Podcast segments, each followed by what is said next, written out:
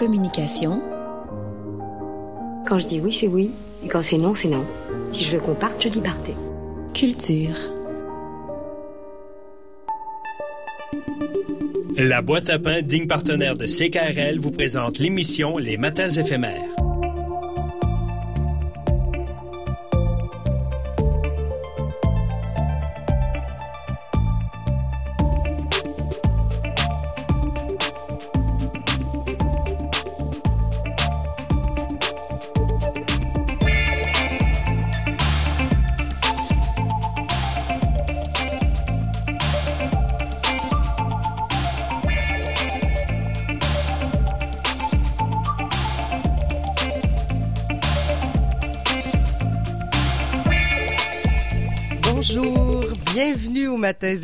Ah, c'est plus froid ce matin. Pour ceux qui aiment l'hiver, qui se sont ennuyés de ces froids-là, eh ben aujourd'hui, on est gâtés. C'est juste que notre corps est moins habitué, je vous dirais. Là, on a moins l'habitude, il faut être bien habillé.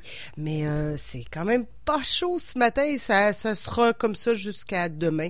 Mais euh, rapidement, la chaleur va reprendre le dessus. C'est moins 16, mais bon facteur vent. Puis vous l'avez peut-être entendu hier, ce vent-là qui a fait des dégâts un peu partout euh, au Québec. Il y a encore, euh, au moment où on se parle des abonnés, là, je sais pas le nombre exact, mais il y a des abonnés d'Hydro-Québec, donc qui sont encore dans le noir. Ben, quoique là, le soleil s'est levé, heureusement.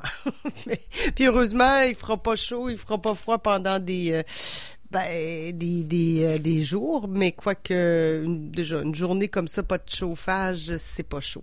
En tout cas, bref, euh, oui, euh, quelques pannes d'électricité, là, près de 200 000 cette nuit. J'imagine que Hydro-Québec est déjà en train de s'affairer pour régler tout ça et que ça va bon train, on rétablit puisque la température maintenant est, est, ben, est au beau fixe. Fait pas, il fait beau, fait pas chaud, mais il fait beau. Voilà. Puis il va faire beau aussi à l'émission deux heures ensemble, je l'espère. Je m'appelle Caroline Stephenson et avec mes invités ce matin, Jean-François Artaud et Luc Ferland, de 8h à 9h, on va parler de politique, à la fois municipale, provinciale et fédérale. Il sera question de climat toxique à l'Hôtel de Ville de Québec. Euh, on va parler de la gestion euh, de la crise au ministère de l'Environnement sur le projet Nordvolt. Ça va pas bien. Euh, L'agence de transport, le Conseil du Trésor est contre. Alors, est-ce que c'est un bras de fer entre Madame Guilbeault et Sonia Lebel, qu'est-ce qui se passe? On va, on va gratouiller tout ça avec Luc et Jean-François. Et il y aura une coach euh, pour les sous-ministres à contrat. Qu'est-ce que ça implique et pourquoi? On verra ça. Vous avez peut-être entendu cette nouvelle. Programme d'assurance médicaments possible, droit de retrait pour le Québec. On analysera ces situations-là. Il y a peut-être aussi euh, le retour du visa pour les visiteurs mexicains. On pourrait en parler aussi, là, parce qu'il y a ces revenus dans l'actualité, puisqu'un record de demandeurs d'asile euh, on bat des records là présentement. Et euh, voilà le Canada qui va redemander des, des visas mais bon dans certaines conditions pas nécessairement pour les étudiants pas pour les travailleurs étrangers euh, euh, temporaires. Enfin je le disais aussi on va parler cinéma ce matin avec Pierre Blais. C'est jeudi. On va regarder ce qui se passe à la fois en ligne et en salle. Euh, alors, les sorties en ligne, ah, moi, je l'attends, cette série-là. C'est comme ça que je t'aime sur extra TV. Il y a les sorties en salle aussi. Il y en a plusieurs. Là, je vous les nommerai pas toutes. Pierre le fera pour nous. On va refaire un, ben, on va faire un retour sur les Oscars, un retour sur le Festival de Berlin et plusieurs autres nouvelles. Julie Vignola sera là dans une dizaine de minutes. Elle est députée du Bloc québécois dans Beauport-Limoilou. On va parler de cette entente NPD libéraux sur l'assurance médicaments, demande anticipée pour l'aide médicale à mourir et scandale à Rivcan. La euh, on poursuit, on poursuit tout ça. Alors voilà ce qui est au menu. Et puis dans l'actualité, comme je vous disais, euh, alors la glace et les pannes d'électricité. Ici dans la région de Québec, là, euh, on dit qu'à 5h30, il y avait près de bon, 190 000 clients d'Hydro-Québec qui étaient sans électricité dans la dans le Québec en entier, mais ici dans la grande région de Québec, c'était près de 19 000. Mais ça fait déjà une heure et demie de ça et ça va bon train.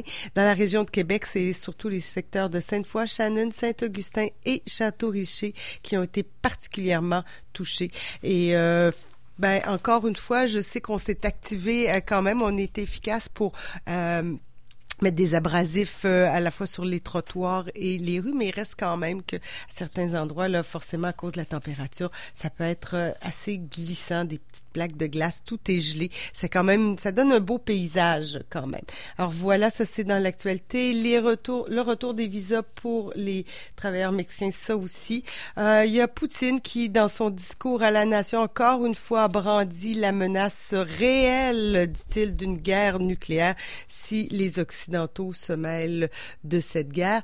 Et puis quoi d'autre? Euh, ben, Denis Villeneuve a été accueilli à Montréal avec un tapis doré, dit-on, c'est ce qu'on titre, tapis doré pour Dune Part 2, euh, un héros ou une rockstar, c'est comme vous voulez, pour la première montréalaise de son film. Et aujourd'hui, on attend euh, la cour d'appel qui va publier cet après-midi son arrêt dans le dossier mettant en cause la constitutionnalité de la loi sur la laïcité de l'État, l'ancien projet de loi en fait 21. Il y a presque trois ans, le gouvernement du Québec avait, souvenez-vous, porté en appel une décision de la Cour supérieure sur la question.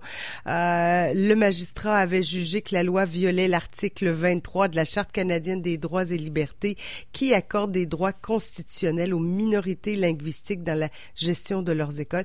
Alors la décision est attendue pour euh, cet après-midi. Je ne sais pas trop à quelle heure, mais enfin. Et puis, euh, la Sûreté du Québec va tenir aussi une conférence de presse ce matin aux côtés des services de police municipaux de Québec et de Lévis et euh, aussi du Saguenay pour faire le point là, sur euh, toutes ces opérations policières. Hein, on en a parlé beaucoup qui visent à mettre fin fin, en tout cas, on verra jusqu'à quand, mais qui vise à mettre fin aux activités criminelles dans l'est de la province. Euh, voilà, on y reviendra, mais on fera le point aujourd'hui si vous avez envie d'en savoir plus.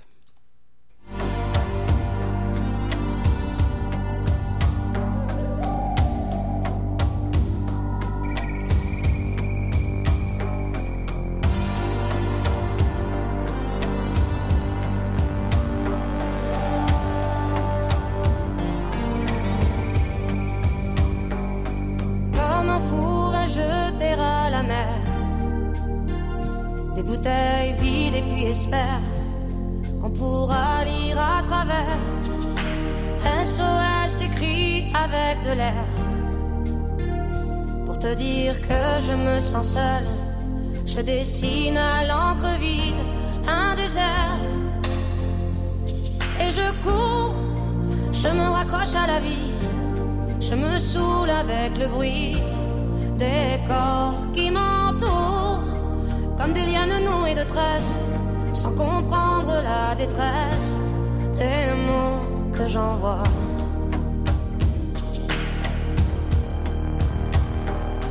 Difficile d'appeler au secours quand tant de drames nous oppressent et les larmes nouées de stress étouffent un peu plus les cris d'amour ceux qui sont dans la faiblesse et dans un dernier espoir disparaissent. Et je cours, je me raccroche à la vie, je me saoule avec le bruit des corps qui m'entourent, comme des lianes nouées de tresses, sans comprendre la détresse des mots que j'envoie.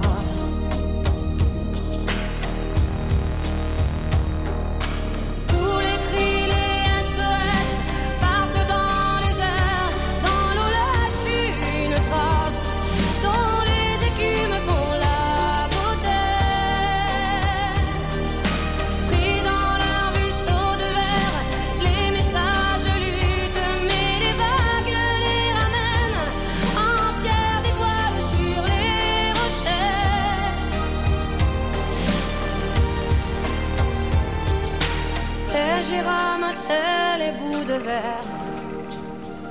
J'ai recollé tous les morceaux. Tout était clair comme de l'eau. Contre le passé, y a rien à faire. Il faudrait changer les héros. Dans un monde où le plus beau reste à faire. Et je cours, je me raccroche à la vie.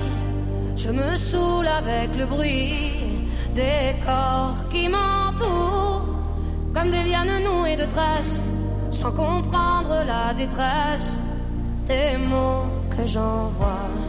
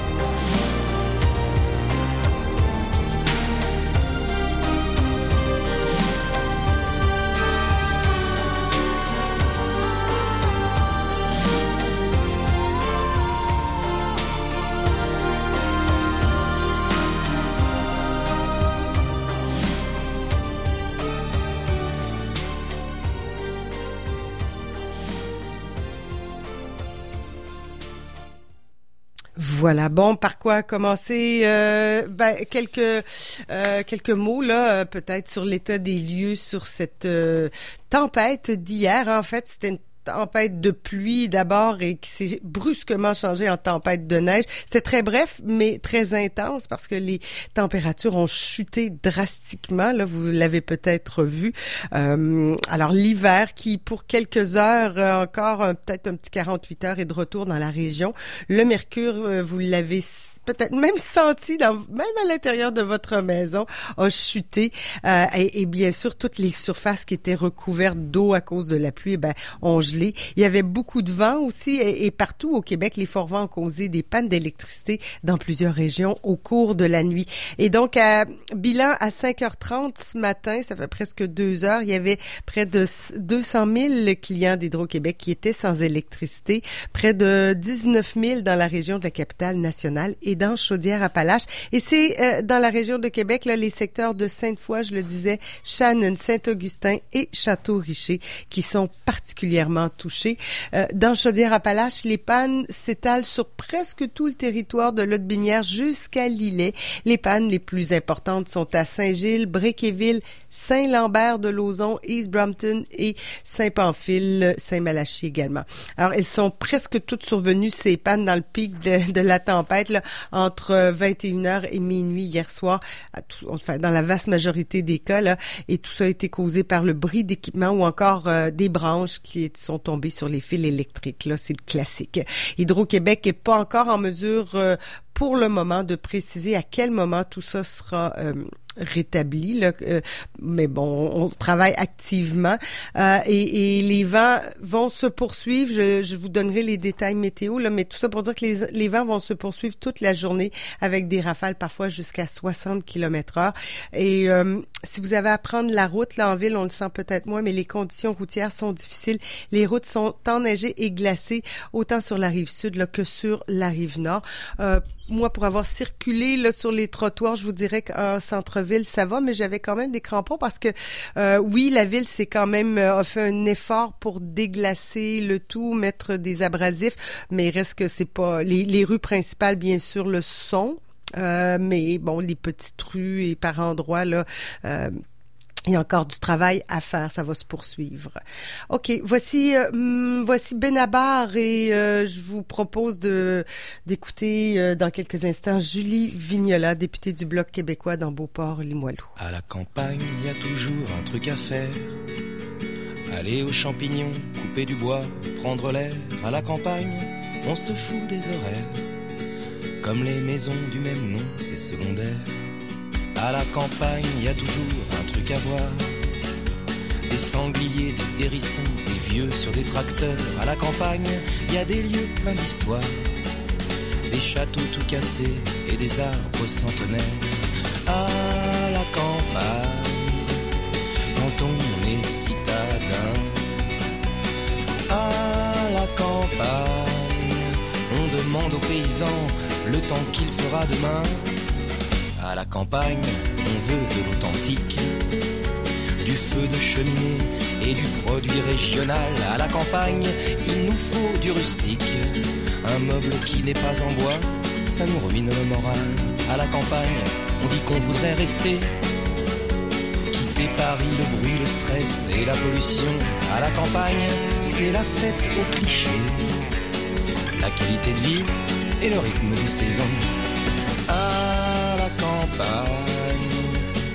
Se prête des pulls quand on traîne sur la terrasse. À la campagne, il y a des jeux de société auxquels il manque des pièces. À la campagne, la nuit, on ferme des volets. Il y a des bruits dans la maison et dehors dans la forêt. À la campagne, dans mon lit, plutôt crevé. Je préfère pas fermer l'œil et filer. À la campagne, en principe, on se lève tôt. Pas moi, je dors encore pour les raisons que vous savez. À la montagne, il y a des chalets, des chamois. Mais c'est pas l'objet de cette chanson. Je voulais juste voir si vous suiviez.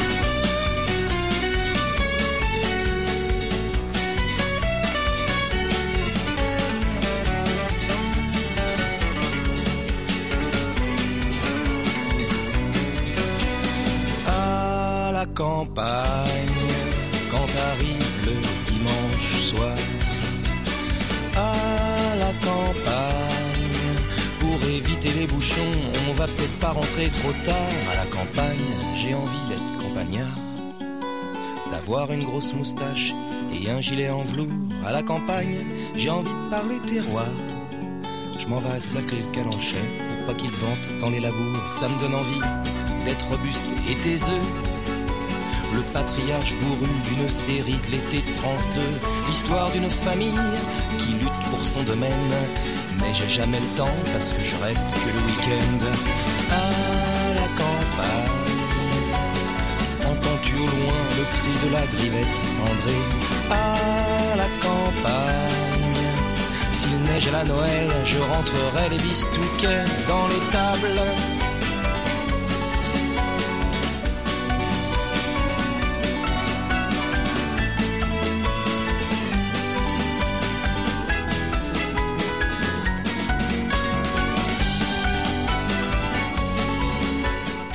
À la campagne, ah, on y serait bien. Euh, c'est le fun d'être à la campagne quand il y a une tempête et euh, qu'on peut profiter du plein air.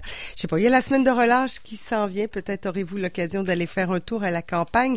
Quoique les températures s'annoncent beaucoup plus douces. Il y aura un, un redout après ces deux jours de froid. Bref, euh, on n'est pas là pour parler de température, mais bien avec Julie Vignola, qui est députée du Bloc québécois dans Beauport-les-Moilous, qui était à Ottawa. Bonjour Julie. Bonjour Julie, est-ce que tu m'entends bien?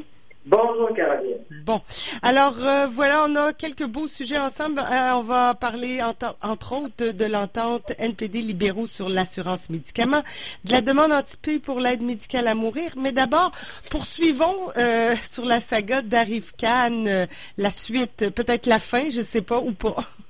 Oh, espérons, espérons qu'on va voir un, un bout à tout ça. Euh, bon, comme comme ça a été discuté dans les médias, c'est grosso modo 59,5 millions pour une application. Euh, apparemment qu'elle devait coûter 80 000. Il y a d'autres sources qui disent 250 000, mais peu importe le chiffre, on est très, très, très loin du 59,5 millions.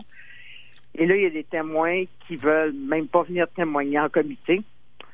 Pas qu'ils ils refusent carrément de, de venir euh, témoigner. Et euh, même s'ils ont été convoqués officiellement, donc là, on est obligé de laisser ça entre les mains de la Chambre. Ça va loin, là. Oui, oui, quand même. Est-ce qu'ils sont pas obligés, non? C'est ça? Ils sont pas. euh, on, on tenus? peut, euh, on peut refuser une invitation, mais pas une convocation. OK. Fait Ouais. que, euh, ouais. Alors, euh, puis là, les, c'est quand c'est mis entre les mains de la Chambre, ça veut dire que s'ils se présentent pas, c'est un outrage au Parlement. Hum. C'est pas, c'est pas petit. Euh, les outrages au Parlement, il y a même le sergent d'armes qui peut aller se saisir de la personne puis l'obliger à venir. Ouais. Mais c'est tout ça tout ça, euh, il y a beaucoup de, de, de petites et de grandes étrangetés, des, des compagnies qui qui ont eu des contrats, mais qui ont eu aussi des paradis fiscaux. Comment est-ce que ça se peut, ça, que le Canada continue à donner des contrats à des compagnies qui ont des paradis fiscaux? Ça, ça me, ça me surlocute. Comment est-ce que tu peux donner les, les, les taxes et impôts des contribuables à des compagnies qui, elles, font tout pour ne pas payer de taxes et d'impôts? C'est Hmm. assez... euh, on, on peut se questionner longtemps là-dessus. Mais voilà, et là, on en apprend, plus qu'on en apprend, plus qu'on creuse, plus, plus, plus, plus, moins c'est sans fond. C'est un puits presque sans fond.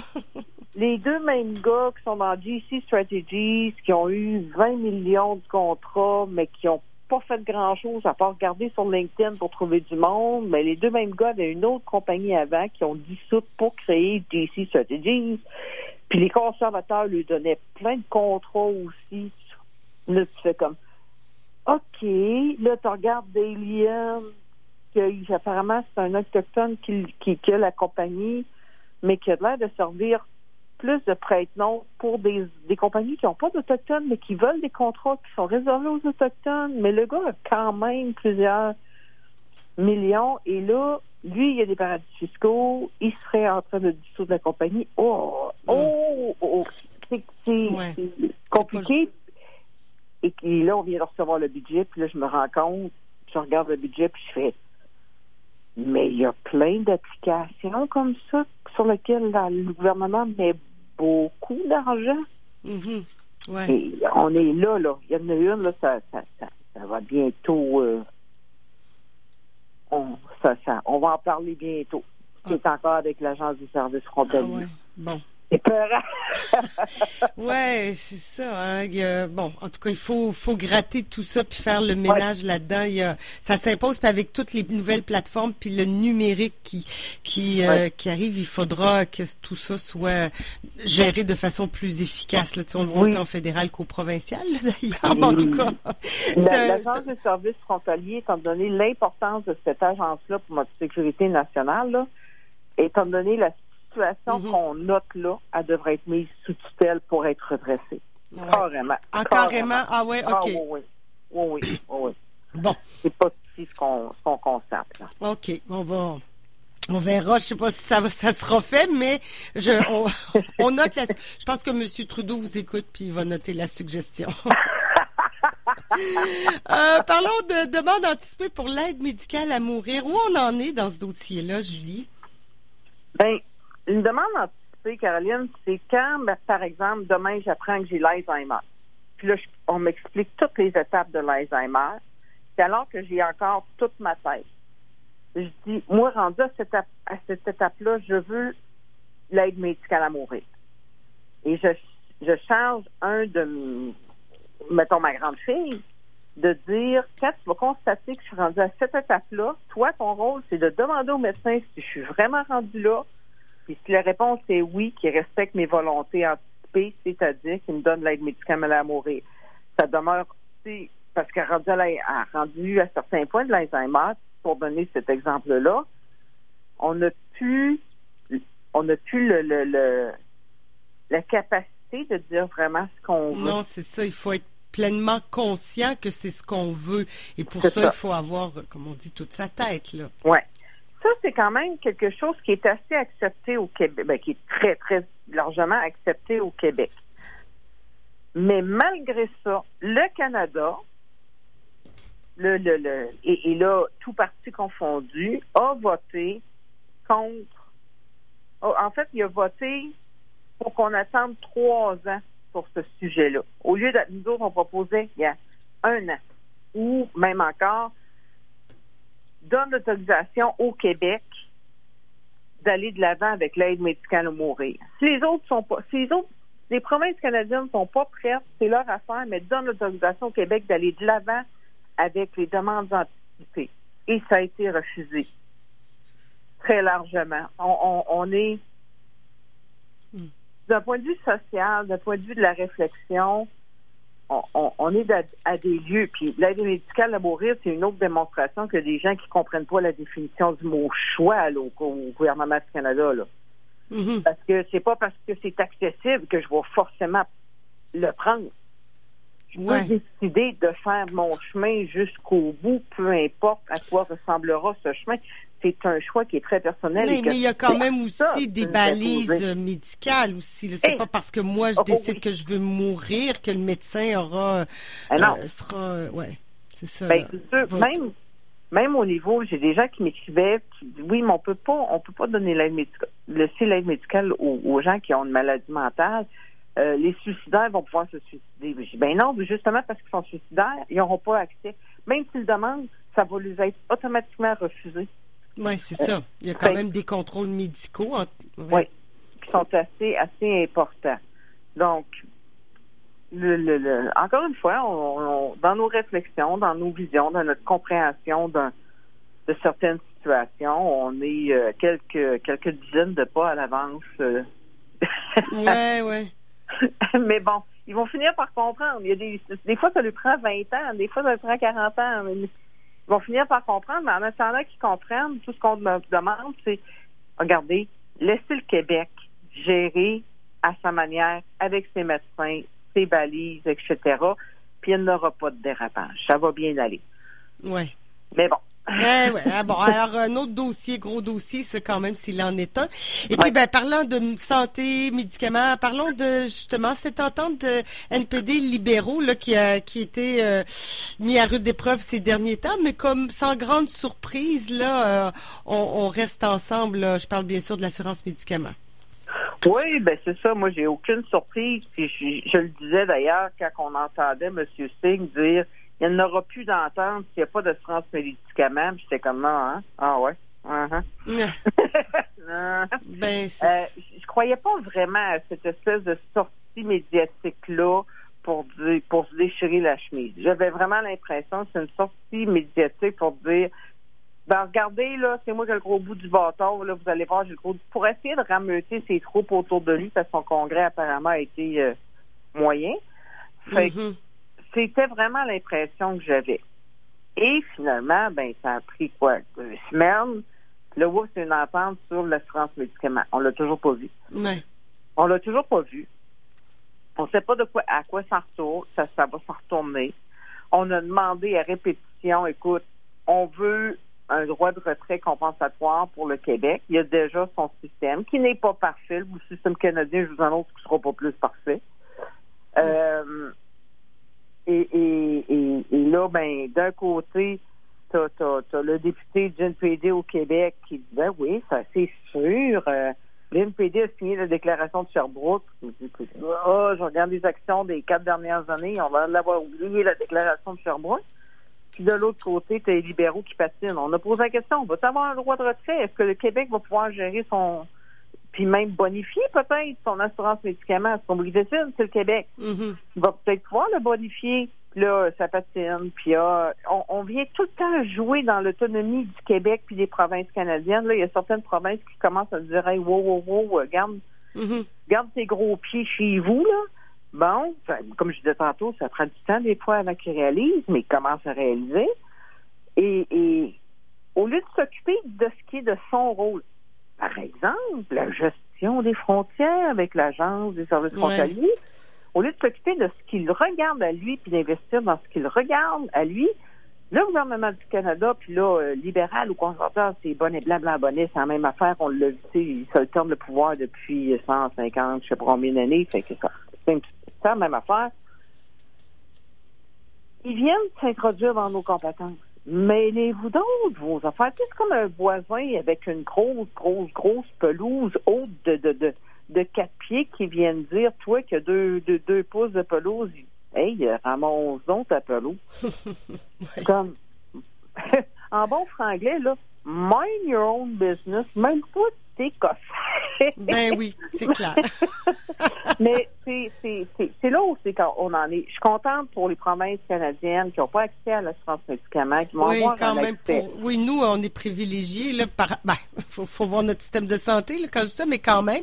Oui. Euh, mais oui, c'est ça. Il y a d'autres provinces qui ont pas, qui ont même pas ce qu'on a là. c'est ça. Fait que je suis contente pour eux autres. Mais celles, celles qui ont, qui ont, qui ont quelque chose, ben, droit compensatoire, c'est droit de retrait compensatoire, c'est, c'est, c'est en tout respect avec la Constitution. Là, ça sera le mot de la fin, ce mot-là, Constitution. Julie, je te souhaite une très bonne semaine à, à, Ottawa ou en tout cas à Québec, parce que je pense que vous faites la navette, là, mais Ouais. euh, soyez prudents sur les routes, soyez prudentes euh, pour le retour. Je vous souhaite de euh, beaux deux semaines et on se reparle dans deux semaines de- d'autres actualités. À bientôt. À bientôt. 7h30, petite pause publicitaire et tout de suite après Pierre Blais. Au Québec, on se rejoint sur plein de choses. Comme sur le fait qu'on peut avoir du plaisir même à moins 20. Et avec l'Auto-Québec, on se rejoint dans des événements toute l'année, comme Igloo Fest Québec. Du 7 au 9 mars, des DJ de partout se rejoignent à la place Jean Béliveau pour réchauffer la piste de danse la plus froide au monde. Et on est fiers d'y contribuer parce que danser toute la soirée, ça réchauffe bien. Et ça, on se rejoint là-dessus. Les rendez-vous l'Auto-Québec partout à l'année. Cycliste en tout genre, il est temps de penser à l'entretien de votre vélo pour la prochaine saison. Vélo Basseville est heureux de vous servir pour une sixième année dans Saint-Sauveur. Déposez votre vélo dès maintenant et évitez l'attente au printemps. À la recherche d'un vélo, nous sommes détaillants des vélos de ville, d'aventure et de gravel Brody. À la recherche d'une alternative à votre voiture pour la famille, nous sommes aussi détaillants des vélos cargo Yuba Bikes. Découvrez en boutique les avantages d'acheter chez des spécialistes. Faites un petit tour jusqu'au 171 Saint-Vallier-Ouest ou renseignez-vous sur vélobasseville.com. Vous cherchez une charcuterie artisanale qui propose des produits de qualité exceptionnelle? Alors ne cherchez plus. Venez découvrir le Pied Bleu. Le Pied Bleu, c'est avant tout un bar à charcuterie spécialisé en charcuterie cuite qui produit un boudin digne d'une appellation d'origine contrôlée. Le Pied Bleu vous offre également des plateaux de fromage et de charcuterie pour vos événements pique-nique ou réceptions. N'hésitez pas à nous appeler au 88 914 35 54. Le Pied Bleu, la convivialité et l'authenticité en toute simplicité. Ne manquez plus jamais de café à la maison. Inscrivez-vous dès maintenant au service d'abonnement Mon Café de Café Barista Micro-Torréfacteur pour recevoir chaque mois votre café livré directement à votre porte. En plus d'obtenir automatiquement 15% de rabais sur vos commandes de café. Pour plus d'informations et pour vous abonner, rendez-vous au cafébarista.ca. Météo.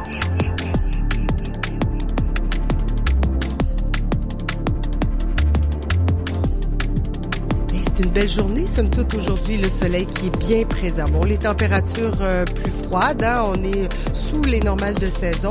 Quelques petites averses de neige ce matin, peut-être quelques flocounets, mais alternance de soleil et nuages par la suite. Euh, ça reste venteux, le vent souffle d'ouest de 30 à 60 km heure, moins 11 au thermomètre, mais bon, avec le refroidissement aérien, ce matin, on était à moins 26 et euh, pas beaucoup plus chaud cet après-midi, moins 21.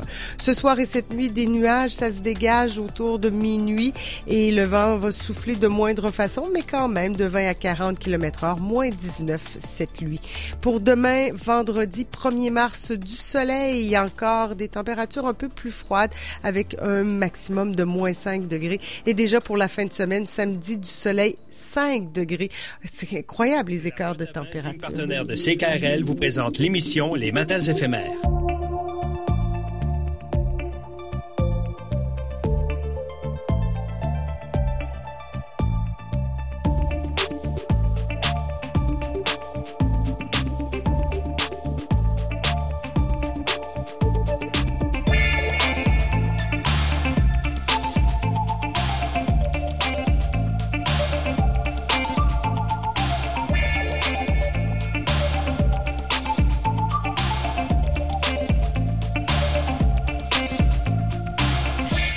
Moment que j'aime beaucoup. On parle cinéma avec euh, Pierre Blais. Bonjour Pierre. Bonjour Caroline. Alors c'est le moment de se dire qu'est-ce qu'on va voir en fin de semaine, soit en salle ou euh, dans, dans le confort de son salon. Puis on fait le Bah, plein c'est- de tous les. C'est le moment de sortir, à défaut de faire des activités extérieures, euh, c'est le moment d'aller au cinéma parce que c'est la semaine de relâche qui commence. C'est vrai. Dans bien des écoles. Oui, pas, oui. pas toutes les écoles. Moi, entre autres, au cégep, c'est plus tard. C'est une semaine plus tard, mais euh, je pense que primaire et secondaire, euh, c'est pas mal là que ça se passe. aussi, là, c'est cette Bon. semaine. Alors, euh, c'est l'occasion de sortir. Puis, comme il n'y a pas beaucoup de neige, quoi faire avec les enfants? Je pense que ça va être une activité. Je sais pas, j'ai pas vu qu'il y en avait pour les enfants, mais je me... Ah, Nina le hérisson. Oh, il y a plus que ça. Non, ok. oui, je vais, je vais faire le bilan parfait. dans quelques minutes. Merci, Pierre. Mais d'abord, commençons peut-être par un retour sur les Césars. Mhm. Euh, les Césars qui euh, la cérémonie des Oscars de la France, des films français qui avait lieu vendredi dernier, télédiffusé au Québec Ouais. par l'entremise euh, du canal Studio Canal disponible sur le câble 24 heures plus tard alors qu'on connaissait tous les résultats. Ben, oui, mais- Sauf que pour les Québécois, ça nous permettait ici d'assister même avec du retard au discours de victoire de Monia Chokri. Ben oui, puis de voir les belles robes. Alors, situons dans, dans, dans, dans son contexte cette victoire de Monia Chokri, qui avec son troisième long métrage, qui était sorti plus tôt ici au Québec cet automne, Simple comme Sylvain, qui a été aussi distribué du côté de la France, elle a remporté le meilleur film étranger à la cérémonie des Césars. Au César, la catégorie meilleur film étranger ne veut pas dire meilleur film de langue étrangère. Ouais, c'est ça, On considérait pas le Québec, le Québécois, comme, une langue, étrangère. On n'est pas là du tout, du tout. Il s'agissait que le film soit produit, bien évidemment, en dehors de la Ouais. France. C'est pas Et- de l'argent français qui est Non. investi. Il faut le dire, c'est une grosse année du côté des films étrangers cette année, euh, qui sont en compétition notamment euh, aux, euh, aux Oscars. On pense à La Zone d'intérêt, euh, ce film euh, britannique mais réalisé en allemand. Je pense à Wim Wenders avec son film qu'il a tourné au Japon, Perfect Ouais. Days. À Moi Capitaine, le film italien tourné au Sénégal en Libye, là, qui Ouais, raconte la traversée ouais. tous des films importants qui sont sortis, des films étrangers et qui concourent dans les différents festivals. C'est des grosses pointures. Et aussi, il fallait le dire, les films américains cette année au César qui sont dans cette catégorie-là, Ben oui. dont Oppenheimer de Christopher voilà, Nolan. Voilà, elle a gagné. Est-ce que bon, il y a, y, a y a un facteur, il fallait faire gagner une femme aussi? Est-ce que ça peut, je, peux- ça peut- je pose la question parce que évidemment, moi, je suis très heureuse que ce soit Monia Chokri, mais Je ne pense pas, mais que- c'est ben, difficile à expliquer parce que on rendait hommage le soir même, il y avait un César d'honneur qui était remis à Christopher Nolan pour sa carrière, pour l'ensemble de sa carrière. César d'honneur remis par Marion Cotillard.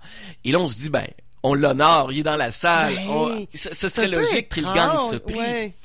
D'autant plus qu'Oppenheimer, on aime ou on n'aime pas, mais c'est un film impressionnant. Ben, c'est un film majeur en ouais, 2023. disons ça comme ça.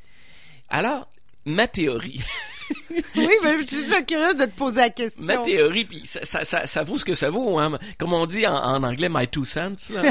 Euh, c'est- que je pense qu'Oppenheimer était tellement favori qu'il y a bien des gens qui votaient de l'industrie du cinéma qui ont dit même, Monet Chokri a rapporté des propos de gens qui ont voté, qu'elle connaissait. Hey, j'ai voté pour toi. C'est comme, on va voter pour le négliger parce que de toute façon, Il va, il, il va va- avoir une belle vie, il va avoir oui, une longue Oppenheimer va l'emporter. Donc, moi, mon vote comptera pas. Je vais voter pour simple comme Sylvain, que j'ai beaucoup aimé. Et, et- parce qu'il y avait quand même aussi, c'était dans la foulée de tous ces scandales aussi. Euh, Oui. Là, c'est plus hashtag MeToo, là. Je sais pas si ça a un nom. euh, Et, et ça a été souligné lors de la cérémonie des Oscars Ouais. parce qu'on a donné une tribune des à. Judith Godrèche. Oui, c'est Euh, Des ça. Césars, pardon.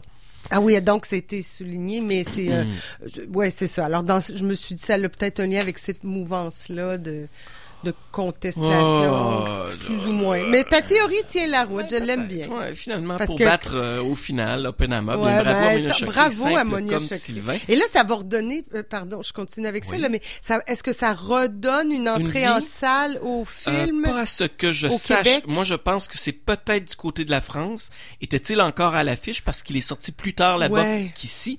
Ça risque de donner un coup de pouce. Mais pas au Québec, tu crois Hmm, pas? Je ne pense pas, mais du- du- en, dans l'Hexagone, peut-être même avec une sortie en ligne, en DVD, euh, ça va donner un coup de pouce inévitablement et ça va peut-être aussi donner un coup de pouce du côté du financement, coproduction ou autre pour Monia Chokri pour ses Ben, futurs voilà, longs ça Elle est déjà connue là-bas de par ses collaborations avec Xavier Dolan.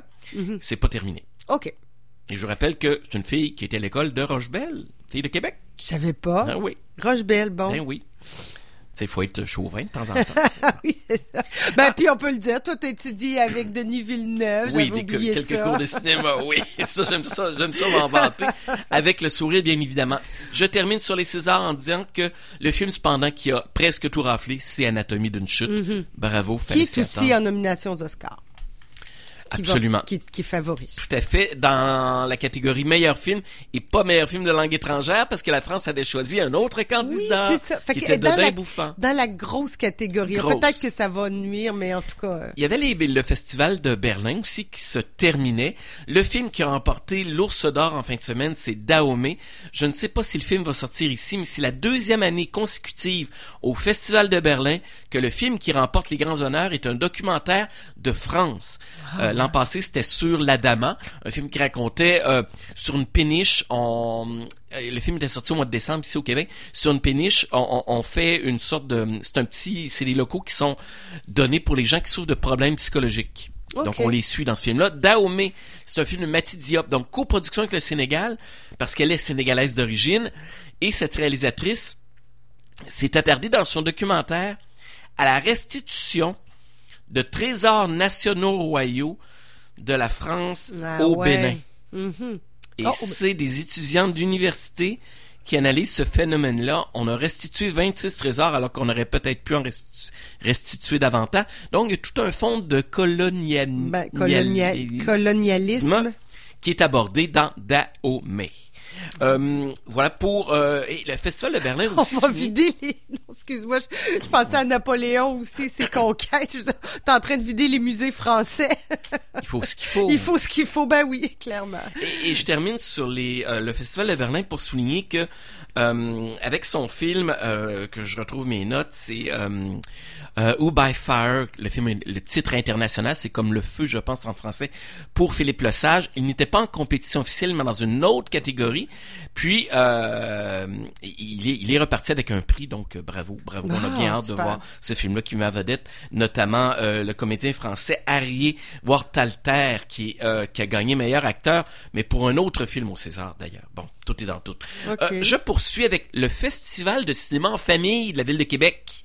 Euh, ça, ça commence dimanche et ça se termine vendredi. Donc, il faut rappeler que ce festival-là, le Attends, FCEQ, OK, OK, c'est parce que j'ai FCEM, mais ça doit être une Excuse-moi, c'est FCEQ. Ouais. OK, je me disais... euh, ouais. Mais il n'y a pas de F, tu diras, puis c'est le Festival de cinéma en famille. Mais c'est qu'ils ont changé leur nom parce qu'il y avait un droit d'auteur qui était sur le... Mais ils ont gardé le même acronyme. Ah, Je sais que c'est compliqué. On, on repart. Le Festival de cinéma en famille de la Ville de Québec, qui est relancé dans sa nouvelle édition du 3 au 8 mars. Donc, ça commence dimanche, ça se termine vendredi avec une programmation où il y aura plein de films pour enfants, des activités, évidemment, qui sont euh, reliées aux deux cinémas Le Clap qui sont derrière ce festival-là. Euh, Pourquoi donc, tu dis nouvelle édition, nouvelle parce que ça Non, avait... non, mais c'est la- Ah, l'édition ok, une nouvelle 2024. de cette année. OK. Donc, ouais, qui, qui est relancé. Donc, et, euh, voilà. Donc, allez faire un tour au clap s'il y aura des activités, fouillez la programmation, beaucoup de films pour enfants, même des primeurs qui vont sortir dans quelques semaines qu'on va présenter durant le Ah ouais. En Est-ce programmation qu'il y a pour des les abonnements? Est-ce qu'on peut- on y va à la pièce quand on est une famille? Je On pense peut- que c'est une bonne formule question. on faut se vérifie sur le renseigner. site. Sinon, il y a la bonne clap qui est toujours euh, utile. Puis les prix pour euh, les billets pour enfants sont toujours moins chers. Ouais, je pense que les parents vont chercher des activités, hein? Ouais. Euh, ce soir au cinéma Beaumont, dans le complexe Méduse, euh, à 19h, présentation d'un film qui est sorti à Montréal, mais pas à Québec. Donc, c'est l'occasion de voir ce film-là. Il ne sera présenté qu'une fois ici. Un film de Ryan McKenna qui dure 1 heure 5 minutes. Tout court. Ça s'appelle Un Promenade moyen nocturne. métrage? Est-ce que c'est un long? Eh, les longs métrages, là, il y en a qui disent c'est à partir de 70 minutes. Ah. Il y a une autre école qui dit à partir de 60, c'est du long métrage. c'est variable. On est à la limite entre le moyen et le long métrage. On est importe. vraiment à la limite. Euh, et Promenade nocturne, c'est un film québécois de Ryan McKenna, tourné avec dans le rôle principal d'une femme qui erre la nuit, qui fait des promenades nocturnes, jouée par l'excellente Marie Brassard. Ah! Et c'est l'histoire d'une femme qui va rencontrer des gens et durant une heure, on la voit rencontrer différents personnages. Curiosité. Promenade nocturne ce soir 19h à la salle du cinéma Beaumont dans Méduse. Excellent. Les sorties en salle. Voilà, il y en a quelques-unes. Oui, et trois, trois des quatre films sont pour enfants, Caroline. Oui, ben ok, je, je vois, on peut pas. Ouais. Allons-y avec Écho à Delta. Euh, nouveau long métrage de troisième d'un petit gars de Charlebourg, Patrick Boivin, exilé depuis quelques années à Montréal, qui s'était fait connaître ici dans le collectif Philactère Cola. Ah, Patrick oui. Boivin, c'est un réalisateur émérite, très bon dans le film de genre, les sketchs de genre. Il avait pas touché beaucoup à ça nécessairement jusqu'ici dans sa carrière cinématographique, mais sur YouTube, il a une chaîne à lui et il fait beaucoup de stop motion et d'animation. Il est très bon là-dedans. Et il y en a un peu du stop motion et même de l'origami dans son nouveau long métrage, scénarisé par un gars de Québec, Jean-Daniel Desroches, qui euh, voit son premier scénario être transposé à l'écran. Daniel, Jean-Daniel Desroches, je le recevais récemment en entrevue à l'émission de jeudi soir, Fahrenheit 89.1. Il me disait, cette idée-là date de quoi? 2007-2008. Ah ouais, ben, Il a eu du financement à la production autour de 2019. Ça a quand même pris quatre ans avant que le film arrive au cinéma. Et Echo à Delta met en vedette Maxime Goyette et Catherine Deléan. Eux, ils jouent les parents de deux jeunes garçons, 10 ans et 7 ans. L'aîné euh, est joué par Isaac Guinard-Bott. Et les deux enfants font une fixation, à l'aide de leur père, sur les étoiles, les planètes et peut-être une source de vie extérieure, Ah, ouais, les ouais, ouais. Survient un orage parce que eux ils sont dehors, ils regardent le ciel. Les deux enfants ils s'entendent, c'est deux deux frères qui s'entendent comme euh, larron en foire et ils se parlent avec des walkie-talkies, d'où le titre Echo à Delta. Echo à Delta, Ah. Echo à Delta. ok, ok. Survient un orage, euh, éclair, tonnerre, euh, tempête euh, électrostatique, je suis pas Ouais, météorologue, ouais, ben, quelque chose comme ça, on comprend bien, là. et le petit frère disparaît. Stranger Things, non. Ben, il y a du Stranger Things dans Echo à Delta. Je tiens à le dire, malgré quelques moments un peu rigolos, on est dans le drame. Ah oui, ok. On est dans le drame familial. Ok. On est dans le film pour enfants, à partir de 7 ans, 7 à 12 ans, sur deux enfants et surtout un qui sont obsédés par l'espace, mais qui, dans le cas de celui l'aîné qui va perdre son petit frère, va être obsédé par le retrouver? Oui, il y a une quête, une sorte d'enquête, il Ouais. va appeler ses amis. Mon frère est encore vivant, il faut le retrouver. A-t-il été enlevé par des extraterrestres? Mais c'est aussi un drame qui s'intéresse aux émotions, à ce que peut vivre ce jeune garçon-là et l'intervention des parents à travers tout ça. Ok. Et le deuil qu'ils peuvent vivre d'avoir perdu un enfant. Ah ouais, c'est pas facile, ça. C'est un gros sujet, Oui. quand même. Oui. quand t'es parent, d'aller voir ça, c'est dur aussi, là. Bref, euh, moi, juste Nemo, puis euh, je m'en souviens encore.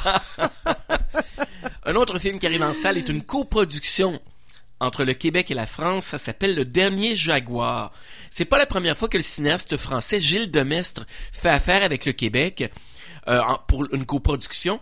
Le Dernier Jaguar, parce que Gilles Demestre, c'est un cinéaste animalier.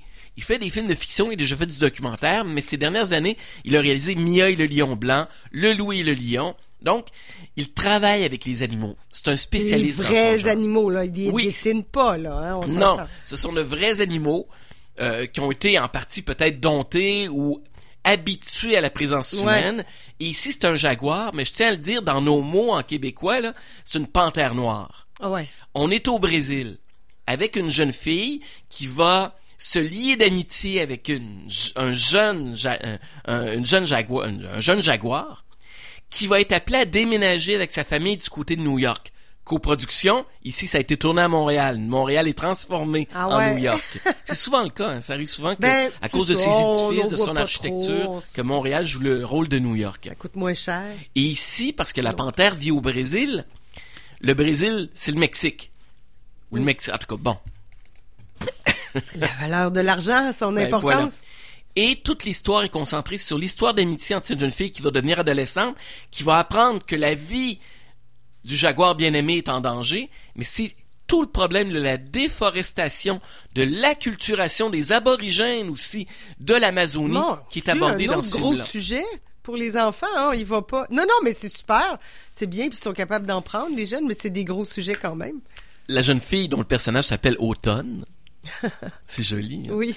Euh, va se retrouver en Amazonie pour sauver la vie euh, et se battre aux côtés justement de la nation aborigène de là-bas pour euh, contrecarrer des plans pour détruire une partie de la forêt et, et que l'exode de la tribu se, se, se passe. Donc le dernier Jaguar, autre film pour enfants.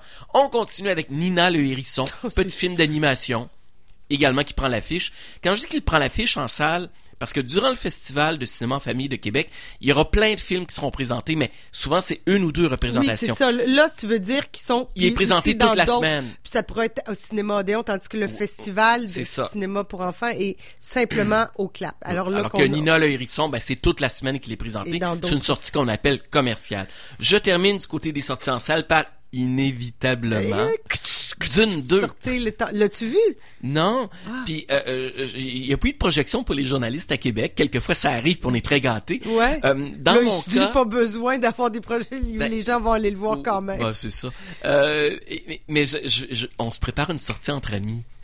Et, et- et- mais je tiens à dire que euh, de façon euh, stratégique, on s'est dit qu'on irait le voir dans dix jours. Ouais. Question de laisser passer peut-être la, la furie La premiers jours. de- Il va y avoir du monde en fin de semaine. Ah ouais, le hein. film est présenté pas simplement au Clap et Chodéon, mais IMAX aussi. Donc, je- je- Moi, il faudrait que je revoie le 1, j'ai l'impression, parce que déjà le 1, puis peut-être même que je, j'ai re- vu je fasse... le 1 pour me rafraîchir la mémoire, oui, voilà puis, quelques puis que jours. je fasse mes devoirs aussi, je pense que j'apprécierais plus si je... Ah, il faut, je Euh, pense. je pour- J'aurais pas le temps de me plonger dans la lecture du. Ah, c'est pas évident, c'est compliqué, cette C'est histoire-là. compliqué puis c'est long, fait, mais peut-être faire un, un peu de devoir en amont là, puis faire de la, de la lecture pour. euh, Moi, j'ai mon spécialiste de l'émission euh, de radio qui, euh, dans une semaine, va venir jeudi, va, va venir nous en parler jeudi prochain. Ok, pas C'est. André Caron, puis il a lu Dune, il a lu les différents tomes. Bon, écoute, vais- c'est un univers. Mais, mais, mais ceci dit, je pense que je verrai le film, ce que j'ai vu de là-bas. Ça, ça a juste l'air magnifique et très planant. Moi, des fois, j'aime ça, aller au cinéma juste pour être transporté par la photographie, les images. les décors, je le rappelle, La musique, les sont décors. de Patrick Vermette, un Québécois Ouais. qui travaille avec Villeneuve depuis plusieurs années, qui avait gagné un Oscar pour le premier film. Et dis-moi, t'en as pas parlé, mais j'ai vu, oui. et, et bon, je pose la question comme ça, j'ai pas le titre en tête, c'est bête, là. C'est, comme, cherche telle musique, euh, un film qui est avec Anne Dorval, un film français. Ça arrive la semaine prochaine. Ah, j'ai vu la bande-annonce, puis je me suis, mais la bande-annonce a l'air d'un ennui. C'est vendredi de la semaine prochaine. C'est une coproduction.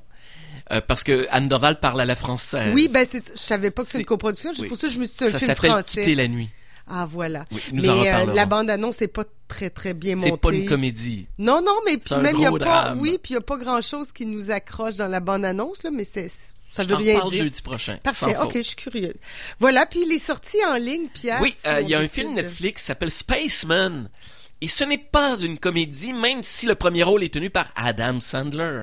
Et non, Jennifer Aniston, qui a partagé l'écran souvent avec lui, ne joue pas là-dedans, puisqu'on retrouve, on y retrouve une comédienne que j'aime d'amour, Carrie Mulligan, qu'on a vu récemment dans Maestro, film Netflix, où elle jouait, jouait l'épouse de Leonard Ah oui. Bernstein, Oui, jouée oui. par Bradley Cooper. Donc, Ça, C'était beau ce film-là, j'ai aimé ça. Il est en nomination. un peu long, hein, aussi. Ouais, hein, des petites longueurs, mais j'ai aimé quand même. Ouais, moi j'ai aimé. Spaceman, film de science-fiction, mais sur une relation amoureuse qui, qui tourne à vide et qui, qui, qui, qui, qui- qui- donc, euh, on veut y mettre fin parce que Spaceman, c'est un astronaute, Adam Sandler, il est dans l'espace, il est sur le point de revenir sur Terre et il apprend que sa femme veut le laisser. Ça, là, il est démoli complètement, il va recevoir de l'aide. Je sais pas quelle aide, j'ai pas vu le film. là. Je résume en deux lignes le synopsis d'une créature qui serait à bord de son vaisseau spatial, qui va l'aider à se retrouver dans ce pénible événement qui, qui est en train de marquer sa vie, euh, ses émotions, la perte de son épouse. Et la créature, ce que j'ai lu, s'appelle Anus, Bon, ben oui, mais non, mais c'est pas anus dans le sens d'anus. avec un H. Oui, c'est ça. Je m'arrête ici. On continue. Je sais. je- Enfin, hein? Bon. Ouais. Euh, les critiques sont très mauvaises en passant. Le film a Ben, été présenté à Berlin. je- tu m'aurais dit une comédie, j'aurais cru, mais là, je sais pas. On aurait peut-être dû en faire une comédie. ouais, voilà. HBO Max, disponible sur Crave, dès dimanche, présente la nouvelle série mettant en vedette Kate Winslet de Régime. Oh oui! C'est pas le régime minceur, c'est le régime politique Ben, le régime politique. d'une femme, une chancelière dans un pays autocratique Une Et on dit allégorie, hein, ce qui Oui. se passe présentement. On ne Hugh peut pas Grant là-dedans. Il y a plein de comédiens connus dans un gros- pays fictif. Elle est la reine, la, la, la politicienne bien en vue et elle doit tout régler parce que son univers politique est chambranlant. On peut pas s'empêcher de penser à Poutine, hein? Et moi, j'ai hâte de voir ça. J'aime Kate Winslet. J'aime la direction que prennent souvent les séries d'HBO. Mhm, C'est ouais. toujours Moi finement aussi. écrit, intelligent. La bande-annonce est très intrigante. Absolument. Et nous terminons avec une série non la moindre qui, dès demain, sera disponible sur l'extra Tout TV, l'extra de Tout TV. Huit nouveaux épisodes pour la finale, troisième et dernière saison de C'est comme ça que je t'aime. Est-ce qu'on sait que si c'est la troisième, tu l'as-tu dit, Dernière. troisième et dernière Oui. saison, hein, j'ai bien, excuse-moi, j'ai On est en 1976 à Sainte-Foy, entre Sainte-Foy et Montréal, devrais-je dire, parce que déjà dans la deuxième saison, il y avait plusieurs des épisodes qui étaient tournés en partie du côté de Montréal, même si Sainte-Foy, en fait, on n'y a presque pas tourné parce que Ouais, ben. ça a été tourné en banlieue de Montréal, mais on fait comme si c'était à Sainte-Foy. C'est les Jeux olympiques de Montréal. C'est ça, c'est 76, c'était marqué au fer rouge, là. À noter, pour les plus curieux, que à la réalisation, euh, c'est Patrice Robitaille et François Letourneau. Letourneau déjà co-réalisé la deuxième. Écrit aussi. Euh, là. il écrit, euh, la série est écrite par lui, mais Patrice Robitaille, je pense que c'est sa première expérience à titre de réalisateur, donc il co-réalise, et les deux jouent deux des rôles principaux, là, bien évidemment, de cette série-là, qui est fort bien portée aussi par une brochette d'actrices, dont Sophie Desmarais, Marilyn Castonguay, euh, comment elle s'appelle, Heinemann, là aussi, euh, Gontier Heinemann, Ouais, ouais. euh, etc. Bref, Ah ouais. euh, c'est à voir. Moi, je, c'est sûr que je vais regarder ça dans les prochains Eh jours. oui, moi, j'ai pas, j'ai pas l'abonnement. Je vais je vais m'abonner juste pour ça. Qu'est-ce qu'il faut faire quand des séries qui sortent à Oui, HBO Max, donc, parce- Apple TV, à Disney, on s'abonne pour un mois, on clenche toutes les séries qui nous intéressent, on se désabonne puis on change de plateforme. Puis il y a pas Il faut trop butiner. de. Oui, ok. Puis ça, ça se fait sans problème. Il nous. Mais il faut penser se désabonner soi-même parce que sinon l'abonnement. J'ai une amie pour- avec qui je travaille qui avait voulu se désabonner de Netflix, pensait l'avoir fait, ne regardait plus Netflix et s'est finalement aperçu que c'était cherché sur sa carte de crédit Ben oui. depuis 3-4 mois. Ben oui, c'est ça. Il faut, faut être, il faut être discipliné pour Et faire vigilant. ça. Et vigilant parce que sinon, euh, évidemment, sans que t'avertis pas bien comme faut ta, ta plateforme, Ben, ça c'est continue. ça, Tes paiements continuent. Ben voilà, ça fait le tour. On a fait le tour. Merci Pierre. Et ce soir à Fahrenheit 89.1. Ben, on va parler justement du film euh, Echo à Delta. Euh, on va revenir sur euh, Suzy Grizzly, Sophie, le film québécois, euh, écrit par Catherine Anne Toupin à partir de sa pièce de théâtre. On va revenir là-dessus, donc du cinéma québécois entre autres, et on reçoit Roselyne Brasset, cet auteur, la série de livres jeunesse Juliette. Juliette à Paris, Juliette Oui, à Londres, C'est Juliette populaire, à... ça. Oui, oui. C'est comme les Martines, mais plus moderne. Ben voilà, c'est une série à succès. Elle sera en studio avec nous en entrevue. Ah, dis donc, avec Anne-Josée Cameron. Non, Anjo, Ah, Anjo s'est mon Dieu. enfargé dans son chat. Hein? Est en congé de maladie. Ben voyons. Ben oui, c'est c'est c'est ça que ça donne avoir des félins par moment. Oui, c'est ça. Ça C'est c'est André-Pierre Bérubé qui est notre c'est chroniqueur. pas qui, drôle. Qui co-anime avec nous. Non, c'est pas drôle, mais Parce Anne-Josée que a hier, assez- moi, c'est le chat que j'ai squeezé Oui, dans ben, porte. Bon, ben, Anjo a assez d'humour pour en rire de tout ça. Ben, elle rit pas de, de, de, de sa Oh. pause, mais de, de, de ce qui est arrivé. Donc Ah, voilà, bon, on, ben, on lui souhaite le meilleur. Voilà, le donc. André-Pierre Bérubé sera avec moi ce soir dès 18h. Bon, merci Pierre. Bon, restez là dans quelques instants, nos deux comparses Luc Ferland et Jean-François Artaud pour l'édition Accès Pouvoir de l'autre côté de la pause. La boîte à pain, fier commanditaire de CKRL, vous présente les matins éphémères, édition Accès Pouvoir.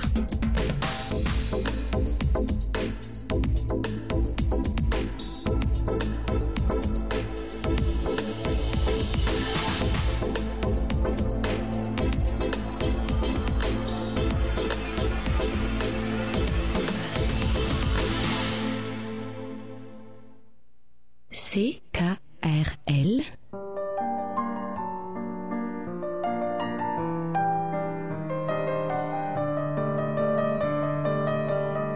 Quatre-vingt-neuf un. Alimentex, c'est aussi le paradis des amoureux de la nature. Découvrez notre incroyable sélection de fruits, légumes et aliments biologiques. Vous ne trouverez nulle part ailleurs une telle diversité à Québec. Alimentex, votre épicerie de quartier à Québec. Grâce à Poil et Plumes, votre animal de compagnie se sentira heureux. Poil et Plumes, une animalerie de quartier, vous offre de la nourriture pour votre chien, chat, vos oiseaux et rongeurs. Des accessoires pour l'hygiène de votre animal, de la litière agglomérante d'argile et bien plus. Vous recherchez une nouvelle diète pour votre chien ou chat? Chez Poil et Plumes, retrouvez les produits From, Boréal, Go et bien d'autres. Un service de livraison local. Poil et Plumes, des conseils à profusion par des gens d'expérience et passionnés. 569 3e Avenue à Limoilou et 770 rue Saint-Jean. Suivez-nous sur Facebook.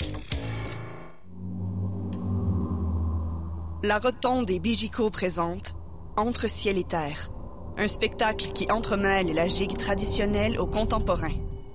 Dans ce programme double, deux danseurs entreprennent un voyage entre l'univers nord-côtier et la science-fiction. Une soirée surprenante pour découvrir la gigue autrement. Entre ciel et terre, du 27 février au 1er mars à la Maison pour la danse. larotonde.qc.ca. Artiste de la relève, ce message s'adresse à toi. Tu aimerais obtenir une bourse Première Ovation pour réaliser ton projet? Tu as jusqu'au 1er mars pour déposer une demande en musique, en danse, en cinéma, en cirque, en art littéraire ou en art visuel, art médiatique et métier d'art. Tous les détails sur premièreovation.com.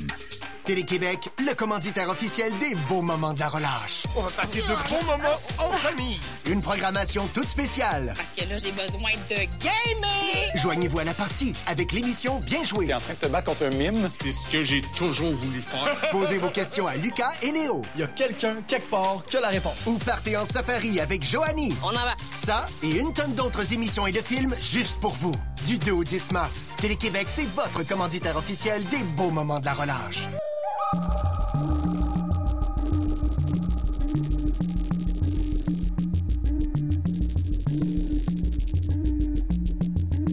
CKRL 89.1. Vous écoutez Les Matins éphémères, édition Accès Pouvoir.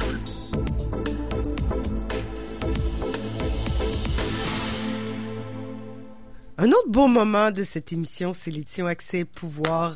Après avoir parlé de cinéma, on va parler de politique, du divertissement à un autre type de divertissement. Est-ce que ça va, les gars, les écouteurs, les petits pitons? Est-ce que les Moi, j'entends, oui. Ah, voilà. Est-ce que Bon. ça va? Oui, oui. C'est bon, Luc? Est-ce que ton petit piton jaune est... C'est large, peut-être. Est-ce que tu veux augmenter le... Entends-tu, là? C'est- Je suis au maximum. Ah, ben là, oui, baisse-le un peu, oui. voilà. Bon, tout le monde est prêt. Prends-toi ton appareil. On est fait prêt techniquement pour parler euh, intellectuellement de choses aussi divertissantes que le cinéma, finalement. Ah, des fois plus. Des fois, la politique, c'est un cinéma aussi. Hein? Ouais, Oui, faut ouais. voir ça comme ça Ouais. parce que sinon... Ou si j'appellerais ça une télé-réalité. Ouais. Ah ouais, parce que des fois, si on prend ça trop à cœur, comme moi, je, je, des fois, je décroche là parce Ah, que ouais, les ouais, ouais. nouvelles, Ah, il avait, faut savoir hein, écouter les nouvelles, faut savoir. Ouais. euh, Il y avait une expression politique qui disait que tu gagnes ou tu perds, ne prends pas ça personnel. Ouais, c'est Parce que ça. c'est pas grâce à toi que t'as gagné. Non, non, Puis t'as perdu. Ouais, c'est ça. Puis, puis comme ben oui. citoyen, il faut pas non plus tout gober parce que Non, ça- on non, a l'impression que tout va pas bien. Ah, Non, c'est ça. C'est pas vrai que tout va pas bien, mais... Là, je- j'allais lire le, le discours de la nation de Poutine. Je fais non, je vais Ah, pas non, ben ben m'aventurer là-dedans parce que la, guerre- la bombe nucléaire, ça me tente Attendons, pas. faites là, je ferai la levée du drapeau. le discours patriotique. Oui, c'est- Ah, On va renvoyer le, le- le préambule à la loi que Jacques Parizeau avait envoyé à tous les Québécois. On se rappelle de ça, Oui, hein? Oui, tous les Québécois, c'était un, pas. Euh, pourtant. un texte de Gilles Vigneault. Oui. À l'époque, on faisait semblant qu'on allait avoir un pays. Ah, C'est drôle, j'entends des voix. hein, c'est- euh, c'est ça, hein, le les est marchent pas. Ah non, mais il y avait eu, écoute, juste prendre deux secondes là-dessus, tu t'en rappelles, là, qu'il y avait eu Ah tout un lancement au Grand Théâtre de Québec. Ok, On est Avec en quelle Monsieur année, Vigneault. là? L'époque de M. Parizeau, 84, 91, 92 à peu près. C'est au Ah début ouais, des années j'étais- 90, Ouais. euh, parce que Moi, j'étais au conservatoire. J'étais ouais. moins dans, dans ça. là, dans ma bulle théâtre. Avant, euh, entre mille chez le référendum. Ouais, c'est le préambule de la loi référendaire, la loi sur la déclaration de souveraineté du Québec. Puis M. Vignon, on lui avait demandé d'écrire l'hymne national du Québec. Moi, je ris de ça, c'est pas, c'est pas drôle, mais je veux dire l'hymne national du Ouais, Québec. ouais. tu sais, bon. Ouais, c'était bon, c'était beau quand même. non, c'était un bel effort, mais tu sais, c'était en rétrospective. Tu vas me dire, c'est toujours facile de, de, de- de- de critiquer ça en rétrospective. Ça fait un peu bizarre, là, tu sais. Mais au moins, l'hymne Ben, national est, c'est- écrit. Il est fait. Ça, ça Ouais. sera fait. Sais, Ça si on a un compense pour les pays qui n'ont pas d'hymne national. Nous, on a un hymne national, mais on n'a pas de pays. C'est vrai Ouais, que ça, c'est- mais ça euh, on verra à l'usure. À l'usure. Ben, comme, on verra comment ça va au Canada. Ah, hein. je voulais juste dire, ce matin, il y a des gens de les, euh, les Laurentides qui nous écoutent, des amis Oui. personnels. Je voudrais les saluer. euh, Normand Puis est-ce qu'on nous euh, écoute dans, dans le. Grand le Nord? Parce que, oui, il y a tout, partout, il y a du- non, non, je regardais ta tasse, Luc, Radio Ah, Boréal. Radio Boréal. C'est en Oui, c'est, c'est, j'ai On devrait ça ce se matin. jumeler pour l'édition ses pouvoirs avec On pourrait Radio. faire ça. Mais c'est une toute petite radio communautaire en Abitibi-Témiscamingue. Qu'on salue. À moi, je qu'on salue d'ailleurs. Nos cons- nos- ouais, c'est c'est Ben ouais. important hein, les radios communautaires là au moment où euh, on coupe plein dans les régions. Ben, dans euh, le Nord, dans le je vais vous dire que les radios communautaires sont la belle essentielles. Chougamau, il y a des radios communautaires. C'est beaucoup grâce à ça qu'on peut, Ouais. les gens puissent... On va y retrouver les prochains licenciés de Radio-Canada par là. Ben probablement. Les cris peuvent utiliser Radio-Canada. Les écrits sont, sont beaucoup sur CBC, CBC Ouais. North. Ouais, Les- ouais, les ouais, Inuits c'est ça, aussi, ouais, ouais. à Il y a un de poste de CBC Ben, North à CBC ça va pas bien non plus. Et là. mon Dieu, non. Ah, OK. Bon. Mais Euh, nous aussi, ça va bien. Mais ici, ça va très bien. Mais ici, ça va Ouais. super bien. Alors, quelques sujets dont on parlera ce matin sur la scène municipale, le climat toxique entre élus. Hein, ça, Ouais. Ah, mon Dieu. ça- Comment mal gérer une crise. hein? Ouais, on s'enfonce peut-être Ouais. un peu. Euh, sur la scène provinciale, une coach pour les sous-ministres. Encore une fois, je me semble que j'ai déjà entendu ça, un coach euh, où, ouais, bon... euh, Lynn Drouin. Là, je, je- je- les, gens, les, gens, les gens, en général, la connaissent pas, Lynn Drouin, mais on, on, on parlera de ça, de l'idée d'engager une coach. Pour les sous-ministres. sous-ministres. Ouais. OK, on, on expliquera pourquoi et comment. Euh, L'agence de transport, ça va pas bien entre Mme Guilbeault et Sonia Lebel. Ou en Non. tout cas, entre le ministère, mettons, mettons ça général, le ministère Ouais. des Transports et euh, le Conseil du Trésor. Mais on peut le personnaliser quand même. Il n'y a pas d'atome crochu beaucoup entre les deux madames. Ben, ça Non, ressemble non. à ça. Ça donne une idée de l'ambiance dans le caucus ou même au conseil des, des ouais, ministres. hein. Ben oui. Ah, ouais. Ben oui. OK, on graisse des dents un peu et on poursuit. On va parler de la gestion de crise au ministère de l'Environnement sur le projet Nordvolt. Ça aussi, Ben oui. ça fait grincer des dents. Euh, On y reviendra. Puis d'abord, parlons sur la scène fédérale du programme d'assurance médicaments. Euh, possible droit de retrait pour le Québec. Bon, Bon. alors là, Expliquez oui, ça, ça. c'est Oui, ça. explication. Ben D'abord, en vertu euh, de la Constitution canadienne, il y a maintenant, c'est possible pour les, les provinces, pas pour les territoires, parce que les territoires relèvent plus du fédéral directement. Il y a une distinction quand même à apporter entre les territoires et les provinces, mais tenons-en nous aux provinces. Les provinces peuvent donc, lorsque le fédéral empiète dans un champ de compétences provinciales, c'est clairement le cas, on s'entend que la santé, c'est provincial. C'est provincial. Bon. L'assurance médicaments, donc c'est la santé, donc c'est provincial. Le fédéral peut, peut le faire en vertu de son pouvoir de dépenser, qui est un pouvoir général de dépenser, mais à ce moment-là, il doit offrir aux provinces la possibilité de se retirer du programme avec pleine compensation. Et prendre l'argent. Un peu comme les garderies, là. Oui, exactement. En fait, très comme les garderies, C'est ça. là. C'est souvent le Québec qui fait ça, ça se dit, parce que le Québec est souvent avant-gardiste là-dedans. Donc, Mhm. le programme d'assurance médicaments, ça fait des lunes qu'on a ça au Québec. Là. C'est Monsieur Couillard, je me rappelle bien, à l'époque, qui était ministre de la Santé. Euh, non, c'est avant ça. C'est C'est ça, euh, avant ça? et C'est en 1996, 98 dans ces eaux-là. J'ai regardé hier. Je suis Ah allé oui? vérifier, oui. OK. Euh, Bon, même. ça fait pas loin de 30 ans que le Québec a sa propre assurance euh, médicaments. Alors, ce qu'on fait du côté du fédéral, c'est qu'on calcule Madame les Marois, coûts. non, d'ailleurs? Oui, à l'époque de Mme Marois qui était au... Puis c'est- M. Trudel aussi. Rémi Trudel a été à santé, donné. Ah, je me souviens pas. En tout cas, je pense que c'est Madame Mme Marois. C'est possible. ouais. Donc, le Québec, lui, a ce programme-là depuis longtemps. Ce que le fédéral doit faire à ce moment-là, c'est d'évaluer combien ça coûte au fédéral pour le même programme d'assurance médicaments qu'il va offrir à l'ensemble du Canada suite à l'entente qu'il avait eue avec le NPD. Ben hein. C'était ouais. une des conditions de l'entente du NPD pour le maintenir au pouvoir. Finalement, Justin Trudeau n'avait pas le choix que de dire oui. Bon, combien ça coûte au Québec? Et voici la- la- le chèque qu'on va faire au Québec. Voici le transfert qu'on va opérer envers le Québec. Bon. Là, le NPD, semble-t-il, selon les, les dires, en tout cas de M. Boulris, qui est un des, un des rares députés euh, NPD du Québec. Le seul, d'ailleurs. Oui, le seul. euh, disait, ben écoutez, ça fait partie des négociations qu'on a eues avec M. Trudeau. C'est un élément de négociation. C'était une condition pour mettre en place le programme. Donc, c'est à peu près garanti que le droit de retrait, avec pleine compensation, va pouvoir se faire. C'est beaucoup moins clair du côté libéral. On veut pas tout de suite le confirmer du côté du ministre de la Santé du fédéral, du Canada, en disant, ben, on n'est pas rendu là, le projet de loi n'est pas encore déposé. Il y a déjà l'Alberta qui a dit que nous, on participera pas à ça. L'Alberta veut rien savoir de l'assurance médicaments. Ça, c'est dit, ça coûte extrêmement cher, l'assurance médicaments, en grandeur du Canada, quand même. là. Bon. Ah, ça va être euh, énorme, énorme là-dedans. C'est ça. Puis parce que moi, j'ajouterais à ça aussi la différence entre le Québec puis les autres provinces canadiennes, c'est que le Québec est à peu près la seule province qui s'est donné, s'est dotée de plusieurs programmes sociaux, dont l'assurance Ouais. médicaments. Mhm. On est en avance en sur les autres, même sur les- l'Ontario, Même au niveau, euh, rappelez-vous, il n'y a pas si longtemps, au, au Canada, au niveau des, euh, des, des, des garderies, des CPA, Ouais. ces choses-là. Au Québec, ça fait longtemps qu'on a ça à ce moment-là.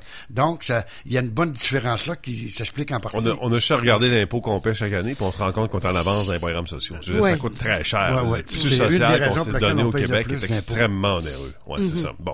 Alors, est-ce que le Québec va vouloir se retirer du programme-là? Oui, assurément, parce qu'il existe déjà, ce programme-là. À quelle, euh, à quelle hauteur, par exemple? Quel chiffre, quel montant d'argent on obtiendra du gouvernement du Canada? Ça, ça reste à voir, mais ça, encore une fois, ça va pas bien du côté du fédéral. On n'arrive pas à gérer une simple chose comme celle-là. Un programme de retrait avec pleine compensation, c'est depuis 1982 que ça existe dans la Constitution canadienne. C'est toujours bien pas compliqué à, à Ben non, gérer. là. Bon, Ça, là, on fait de la petite politique sur le dos du Québec pour laisser croire aux autres provinces que le Québec, s'il est allé de l'avant avec son argent, ben, il peut bien continuer avec son propre argent encore. Ce qui est un peu ridicule. là, tu sais. Bon. Et le, le, le ministre euh, de la Santé, le ministre Dubé, était clair avec euh, son homologue fédéral, le ministre de la Santé, que pour nous, le Québec, c'est clair et net qu'on n'acceptera rien de moins que euh, pleine compensation. compensation. Et on se retire de ça. Parce que les autres provinces n'ont pas cette... euh, et même l'NPD d'accord avec ça. Ben oui, bien sûr. Euh, définitivement.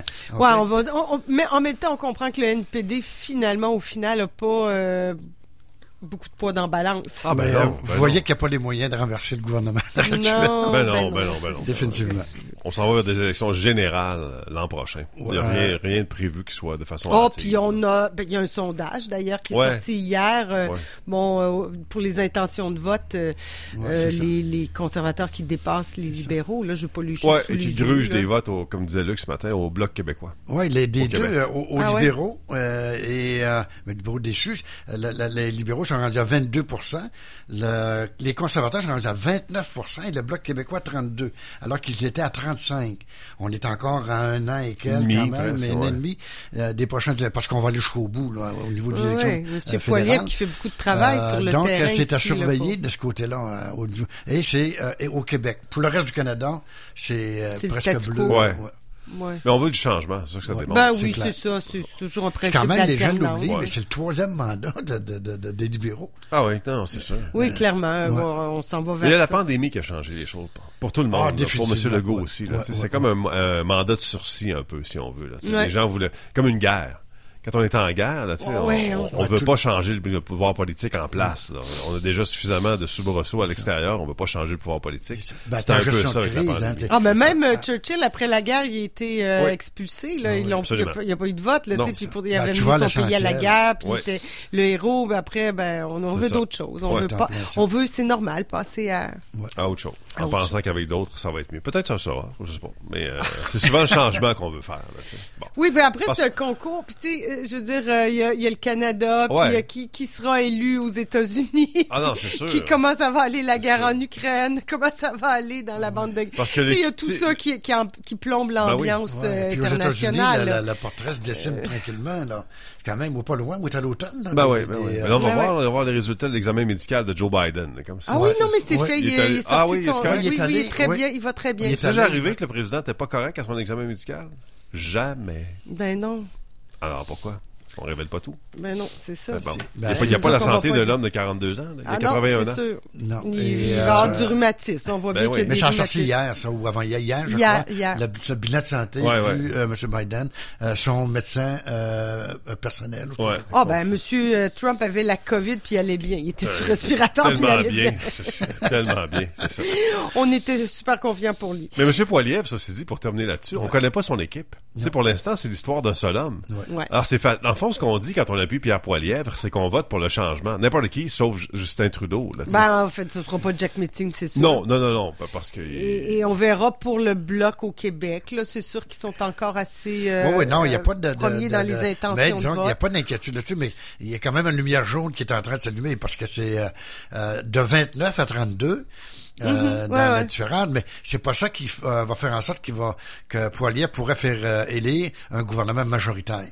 Mais ça va aider quand même. S'il faut chercher Mais il y a des de- députés du Bloc au Québec qui doivent trouver ça moins drôle. là. Euh, ça, c'est- oui, oui, je, je peux vous le confirmer. C'est, c'est, c'est euh, définitivement des gens qui commencent à, à questionner ces choses-là. D'ailleurs, Donc, Yves-François Blanchet, c'est encore chef du Bloc. Ça fait comme 150 ans qu'on l'a pas vu.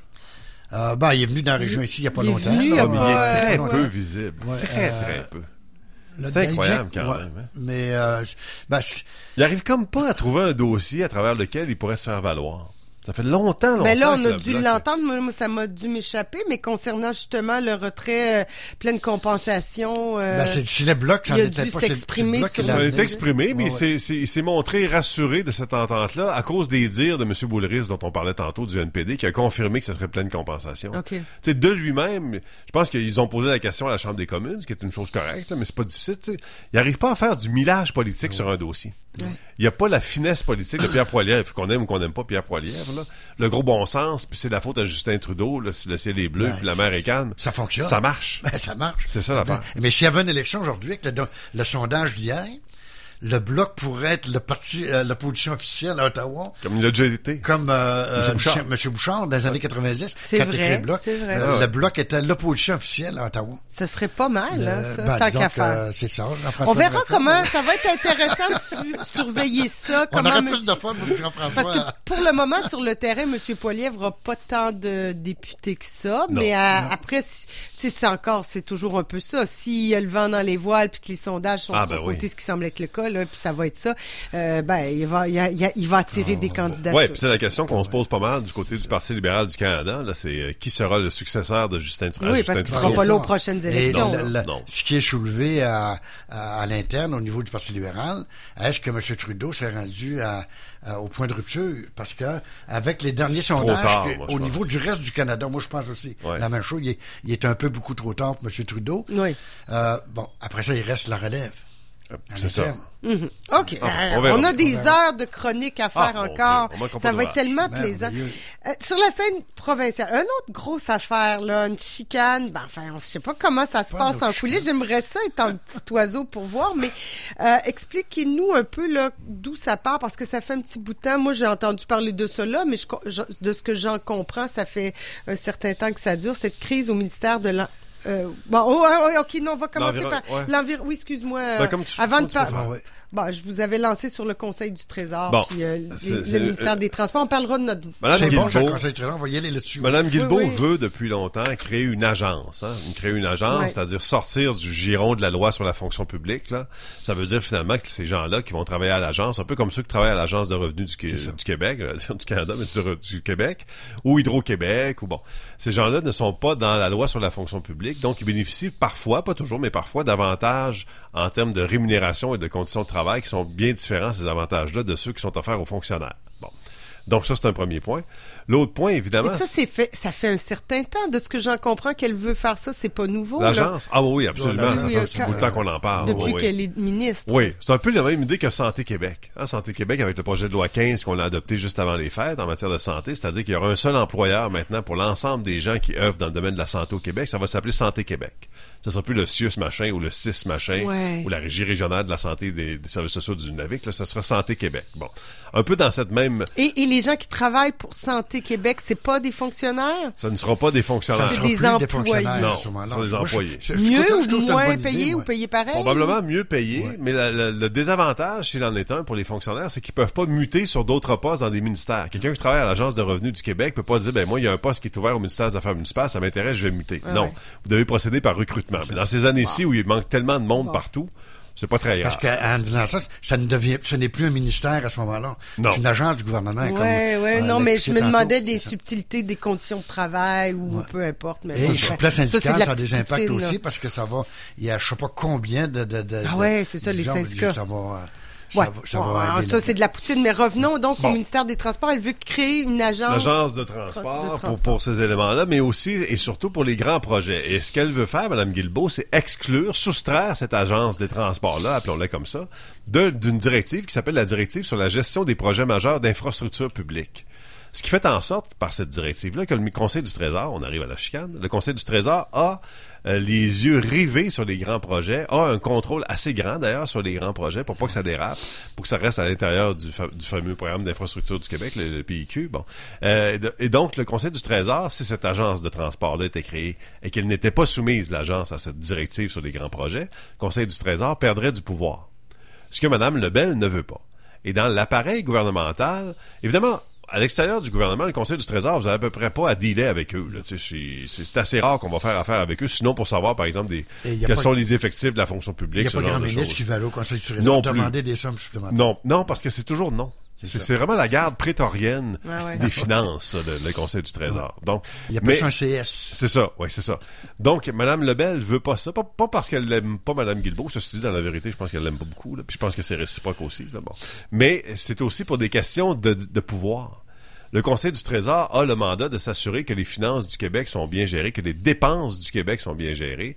Et là, maintenant, avec une agence de transport, on perdrait cet élément-là. L'autre élément, puis je termine là-dessus avant de laisser la parole à Luc, c'est qu'on craint aussi qu'il y ait des dérapages en termes de reddition publique, de reddition de comptes, Mhm. oui, au plan public. C'est-à-dire que ces gens-là qui sont engagés, des ingénieurs, probablement des architectes, bon, tout ça, euh, est-ce qu'ils auront la même reddition de comptes? Est-ce qu'ils seront soumis à- au même lien hiérarchique avec Mme Guilbeault? Ou le prochain ou la prochaine ministre des Transports, là, que les fonctionnaires le sont présentement. Puis il y en a eu des dérapages pas mal en matière de transport à la commission Charbonneau. Ben, et qui était la Madame procureure Lebel, chef ben, la procureure... C'est ça que j'allais dire. C'était Sonia Madame Lebel était la Exact. procureure chef. Elle, elle doit avoir ça aussi en arrière de la Ben oui, tête ça, en refusant. C'est, euh, c'est définitif là-dedans. Euh, et mais au-delà de tout ça, ce qui euh, a, a un peu, disons, appelons ça la- à l'interne, la, la friction entre Mme Lebel et euh, Guilbeault, sur le plan politique, on voit aussi qu'à l'interne, il y a quand même une petite euh, guéguerre au niveau de la prétention de qui pourrait être la, la, la, la, la, la- la remplaçante à M. Legault. Mme Guilbeault, ce n'est pas... Depuis quelques mois, on l'a beaucoup plus effacée. C'est difficile pour Mme Guilbeault. Ben, définitivement, définitivement. Donc, euh, sur le plan politique, il y a un peu de, de, de, de, de cet environnement-là qui existe présentement, Ouais, et ça ouais, fait déjà ouais. un bout, ok, à l'interne, parce que la Mais on parlait, on a parlé de Madame Guilbeault peut-être qui avait des ambitions. Est-ce Ben, que Madame définitivement Lebel pourrait aussi? Non, Mme Lebel n'a pas d'ambition Elle de n'a pas d'ambition. devenir Elle première pourrait, mais elle n'a pas- d'ambition. Le, le- le gros problème avec Mme Guilbeault, c'est une entrevue qu'elle a donnée à l'actualité. C'est ça. Il n'y a pas longtemps. Il y a pas- juste avant Noël, je pense, où elle dit Ouais. carrément que ça pourrait l'intéresser et tout ça. Et comme il n'y a pas de hasard dans la vie, on se rappelle Mme Normando, hein, elle était souvent vue comme étant la successeur de M. Charret. Ça a comme mal viré quand elle est passée des affaires municipales aux ressources naturelles. Puis là, il y a eu des, des, des- des- la corruption, elle a été accusée de gangstérisme, elle a été évidemment innocentée de tout ça. C'est pas un hasard. Non, ça. non. Moi, j'ai hâte de voir le prochain remaniement.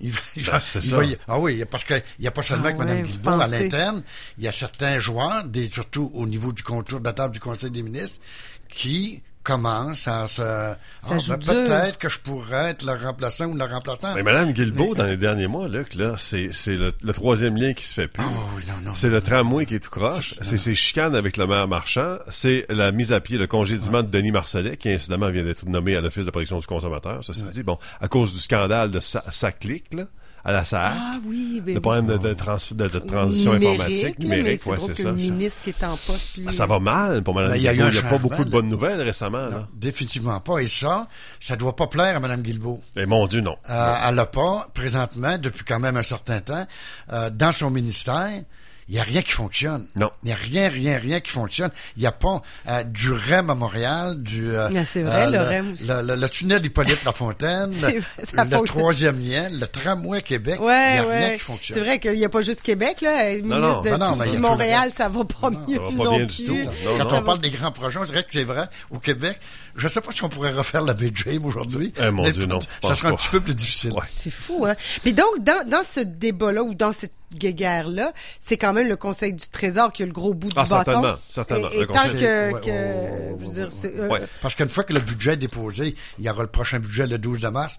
La gardienne des deniers publics, c'est, ou le gardien, c'est, ça se fait pas au Conseil du Trésor. Le Conseil du Trésor, c'est un poste très important. Quand tu es premier ministre, tu prends le- vraiment le temps nécessaire pour choisir la bonne personne, un peu comme au ministère des Finances. Le ministère des Transports, c'est un ministère qui a un énorme budget, qui a une visibilité Mhm. incroyable, qui fait en sorte que vous participez à 42, 45 activités de financement du parti, comme Mme Guilbeault a fait. C'est pas, pas à cause qu'elle s'appelle Geneviève Guilbeault, c'est parce qu'elle est ministre des Transports. Bon. Mais à l'interne, les gens les plus importants, c'est les finances, le Conseil du Trésor. Ça, c'est clair. Et Le Conseil les du Trésor sont extra... Monsieur Léonard, Ben, à l'époque Monsieur du Parti québécois, bon, était extrêmement puissant, alors qu'il était très peu connu du public. Ben, définitivement. Et dans ces rôles-là, euh, dans la majorité des cas, le ministre des Finances et euh, le président ou la présidente du Conseil du Trésor, c'est euh, rarement la même personne.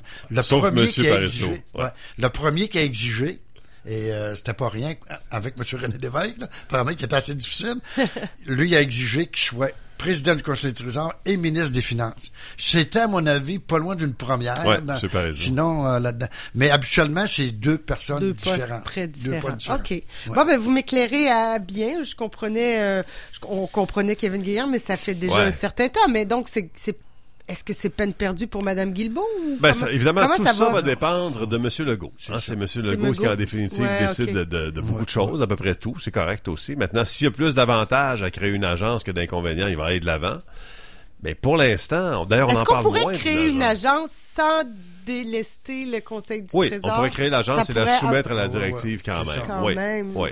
Parce Mais là, à quoi bon créer une agence? Juste, si Ben, si t'as ça. pas plus de marge de manœuvre, si t'as pas plus de flexibilité, garde les gens au ministère.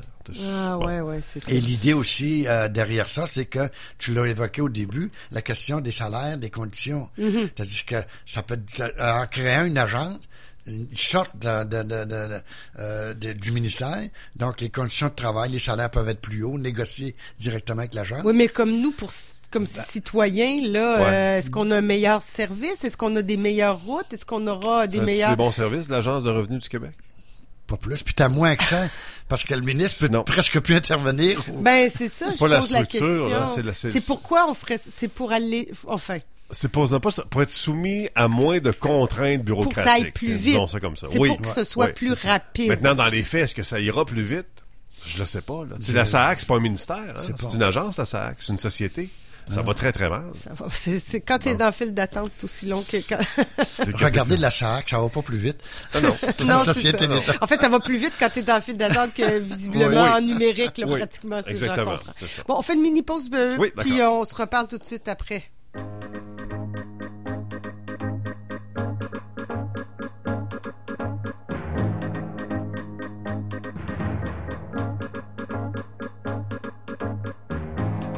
Lune crème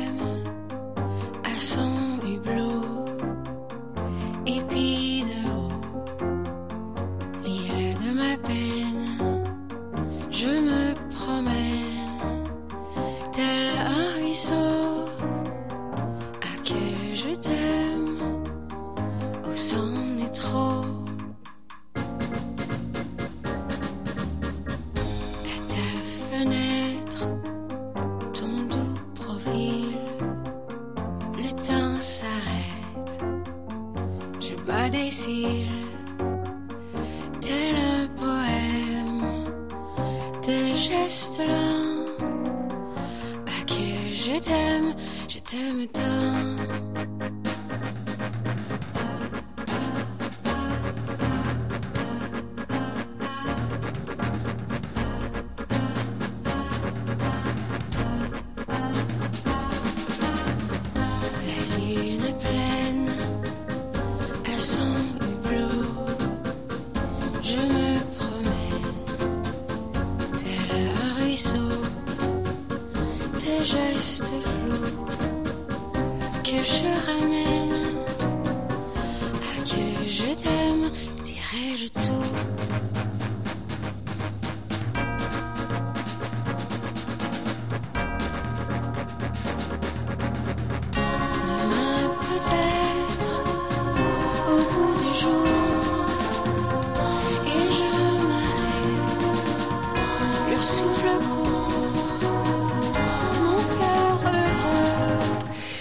De retour. Ça, c'était Marise Le Tarte. Ah, que je t'aime. Bon, un peu d'amour dans cette oasis politique.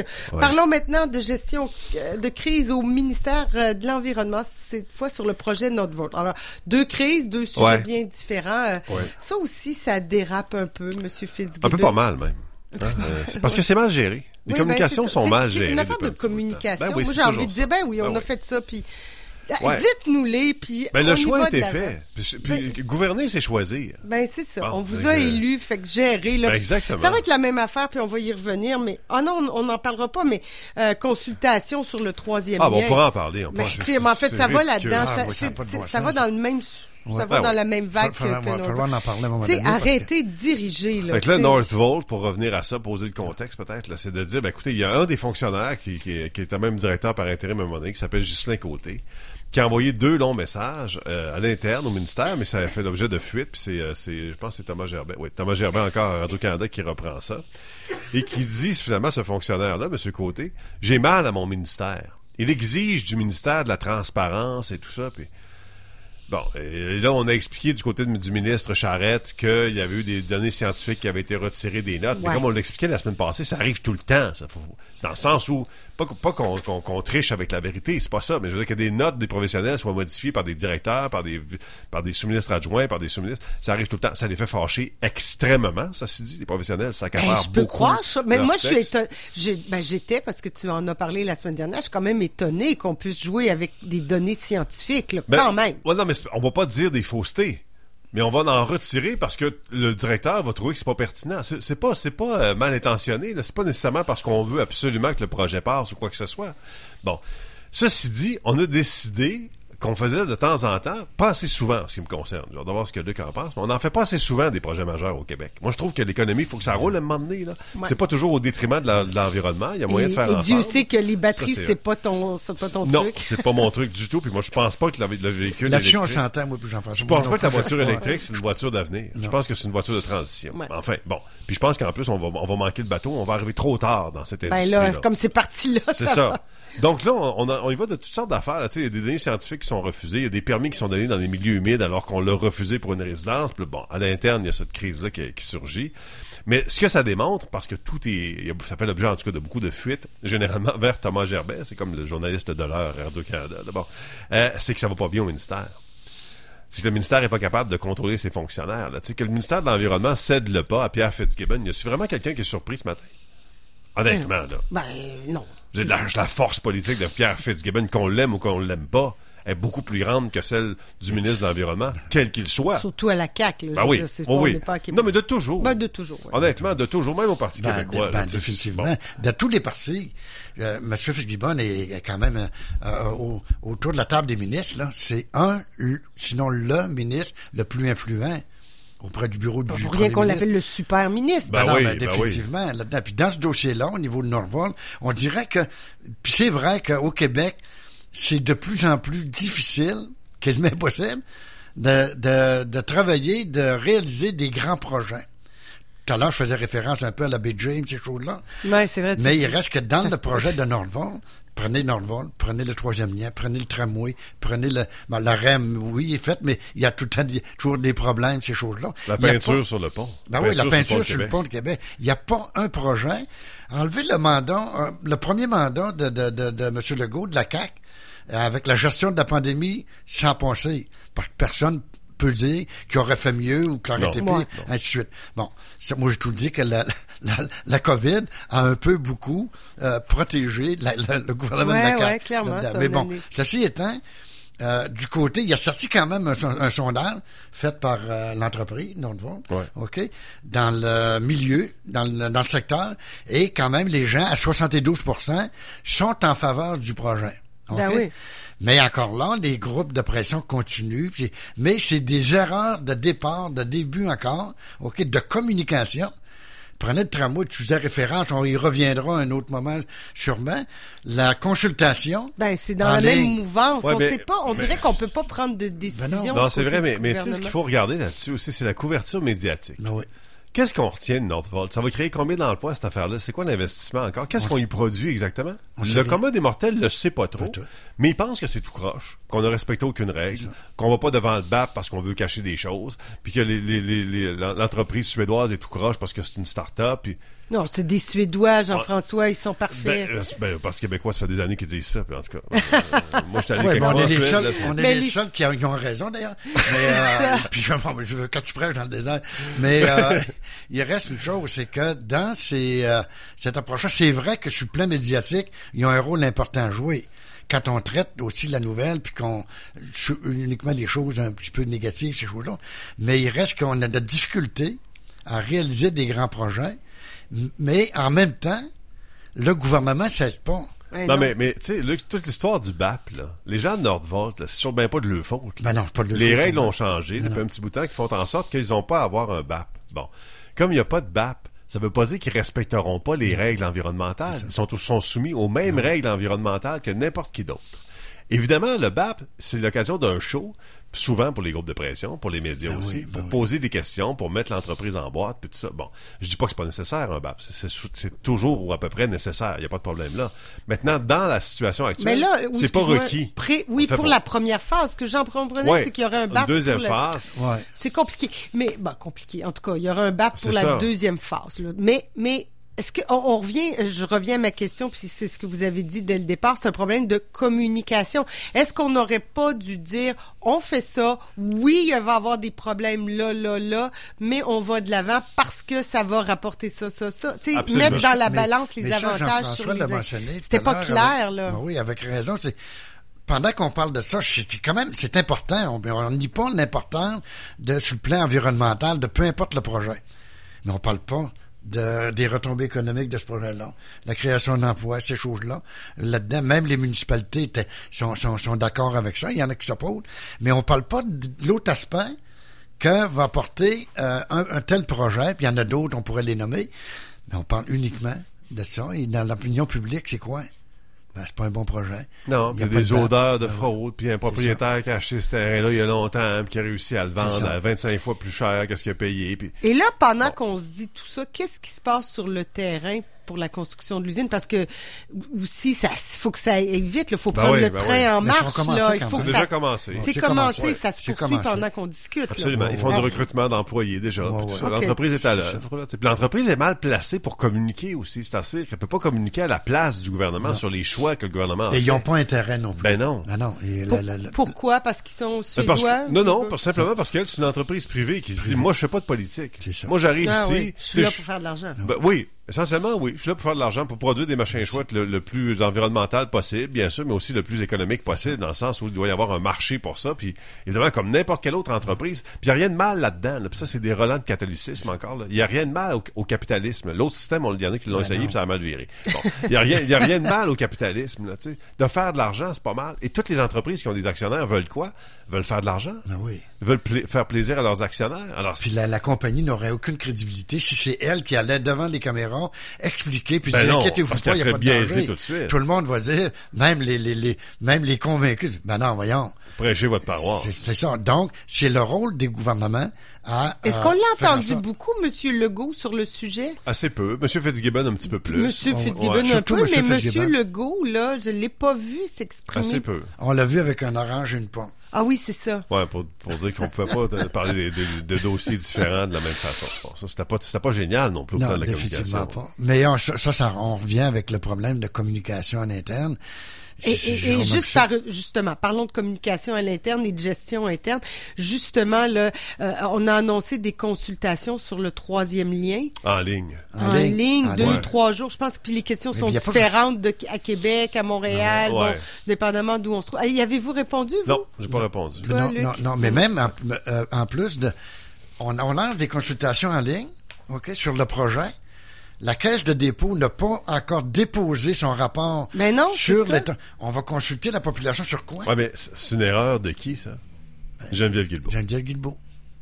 Encore une fois, c'est un mauvais mot. Mauvais mot. c'est elle qui est derrière Ben cette oui, ben oui, c'est elle qui est venue l'annoncer. Ah oui, c'est la ministre. Guilbeault qui est Ah oui. l'annoncer en public. C'est très mal encadré. Je pense que vous pouvez voter deux, trois, quatre, cinq, six fois. C'est oh, c'est une perte de temps, là. Il faut ça. dire les choses. C'est littéralement une perte de temps. Qu'est-ce que ça vaut scientifiquement? C'est pas un sondage léger, là. C'est pas parce qu'il n'y a pas c'est d'échantillonnage. Ah On sait qu'un sondage, ben, ça vaut ce que ça vaut. L'opinion publique n'existe pas. Mais il y a des règles. Mais ça m'a fait penser, quand M. Legault a annoncé pour la première fois ce à la campagne électorale de 2018. Il en avait parlé un peu avant, OK? 2015, dans ces années. Mais en campagne électorale de 2018, lance le projet en campagne électorale.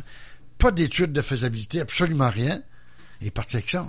Mais là, Mme Guilbeault, cette fois-ci, était toute seule. Rappelez-vous, les autres, Ouais. fois, il y a M. Drainville, parce qu'il est ministre quand Non, même mais, de l'autre mais côté. tu sais, ce qu'il faut voir aussi au plan politique, c'est que le troisième lien, c'est un dossier qui est miné. À chaque fois que tu en Oh. parles maintenant, même si c'est pour le faire revivre, comme au, euh, au lendemain de la défaite euh, dans, dans, dans la partielle de Jean Talon, les gens se disent « Oh non, pas encore ça, oh non, pas encore ça ». Alors, tout ce qui reste de crédibilité, le peu, peu, peu de crédibilité qui reste à ce dossier-là, c'est la Caisse de dépôt de placement du Québec. Veux-tu bien les laisser tranquilles, leur donner six mois, qui présentent le- le- leur rapport, puis on va en parler après? Essaye pas d'amuser puis d'occuper la populace dans un sondage de bouffons. Là. Pourquoi les gens se, se- se plieraient à ça? Ça veut absolument rien dire. Madame Guilbeault est meilleure que ça. là. Sans mais, farce. mais mettons, on répond même à- Côté aujourd'hui. au- communication, elle devrait être Elle- elle était- elle Elle était aux communications, au Ben, bureau c'est du coroner. là, C'est C'est ça. ça. Mais si on répond aujourd'hui à ce sondage-là, vous allez répondre à partir de quelles données? Non, non, mais Enfin, c'est- il y, en- il y en a rien. C'est comme, si- aimez-vous mieux la menthe ou le caramel? C'est c'est quoi c'est ça? Ben, c'est ça, c'est... c'est- Caramel, on peut pas répondre. C'est le sacré, personne ne sait. Il est dans le caramel. Depuis le temps que j'en mange, j'ai toujours pas trouvé. Mais ça veut dire, s'il y en a un qui le trouve un jour, ça va être moi. Ouais, ben c'est ça. C'est assez, euh, ouais, c'est embêtant quand Ouais. même. euh, moi, je trouve, je, je, je suis curieuse. Faudrait que j'aille voir. Là, c'est disponible en ligne ou En c'est ligne, déjà ouais. terminé est en ligne. Non, non, non, c'est pas terminé. Tu peux y aller Quel- On a quelques jours Ouais, là, ouais, ouais. Mais ça, ça se termine. Mais on mérite tous mieux que ça. Là. Elle, la première, là, puis nous aussi, là, comme, comme population puis électeurs Non, du Québec. Là. Oh, je suis correct, là, franchement. là. C'est c'est ce parage. Là. Tu sais, ça- Il s'agit de prestidigitation. Tu sais, à un moment donné, c'est pas ça. Là. Troisième lien, on en fait un, on en fait pas un. Puis si on en fait un, combien ça coûte? 10 milliards? C'est Trop ça. cher, on n'en fait pas. Oui. ça. Ben, ben, à la Bon. limite, c'est ça, j'ai envie de dire. ça, là, tu. Tu à un moment donné, ça va être. Vous aviez décidé que vous en faisiez un, Ah oui. vous en faites Bon. plus. Bon. Un peu comme le, le- le tramway. Tu sais, il y a personne qui a répondu à l'appel d'offres euh, de, de- de la ville. Alors, euh, c'est, puis le, le gouvernement l'a retiré euh, Ah ouais. à la ville de Québec. On voit ce que ça donne. Donc, il n'y a pas de grand projet. Ça va pas Ouais. bien, là. Pour, Ouais, on non. va y revenir avec, euh, le, oui, avec le municipal. Là, on fait une petite pause, Ouais, mini ok, pause parfait. publicitaire, puis on se retrouve après, puis on a encore d'autres beaux sujets. Je suis une voix. K, Je puis être musique. R, Je suis un disque. L,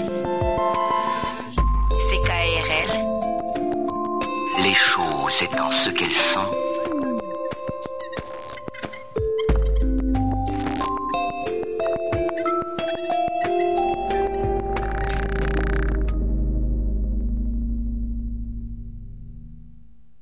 Aujourd'hui, j'ai croisé trois voisins, 17 personnes au café, 26 collègues, 35 passants sur le trottoir, 68 personnes à l'épicerie.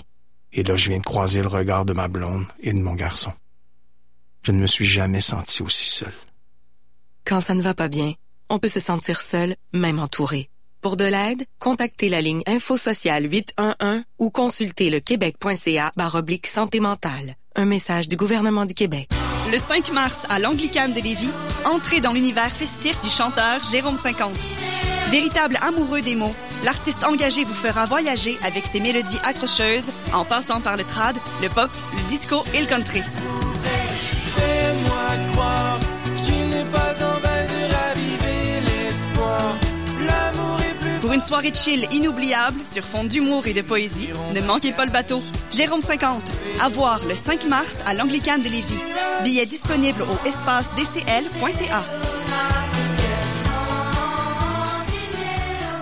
Télé-Québec, le commanditaire officiel des beaux moments de la relâche. On va passer de bons moments en famille. Une programmation toute spéciale. parce que là, j'ai besoin de gamer. Joignez-vous à la partie avec l'émission Bien joué. T'es en train de te battre contre un mime? C'est ce que j'ai toujours voulu faire. Posez vos questions à Lucas et Léo. Il y a quelqu'un, quelque part, qui a la réponse. Ou partez en safari avec Joanie. On en va. Ça et une tonne d'autres émissions et de films juste pour vous.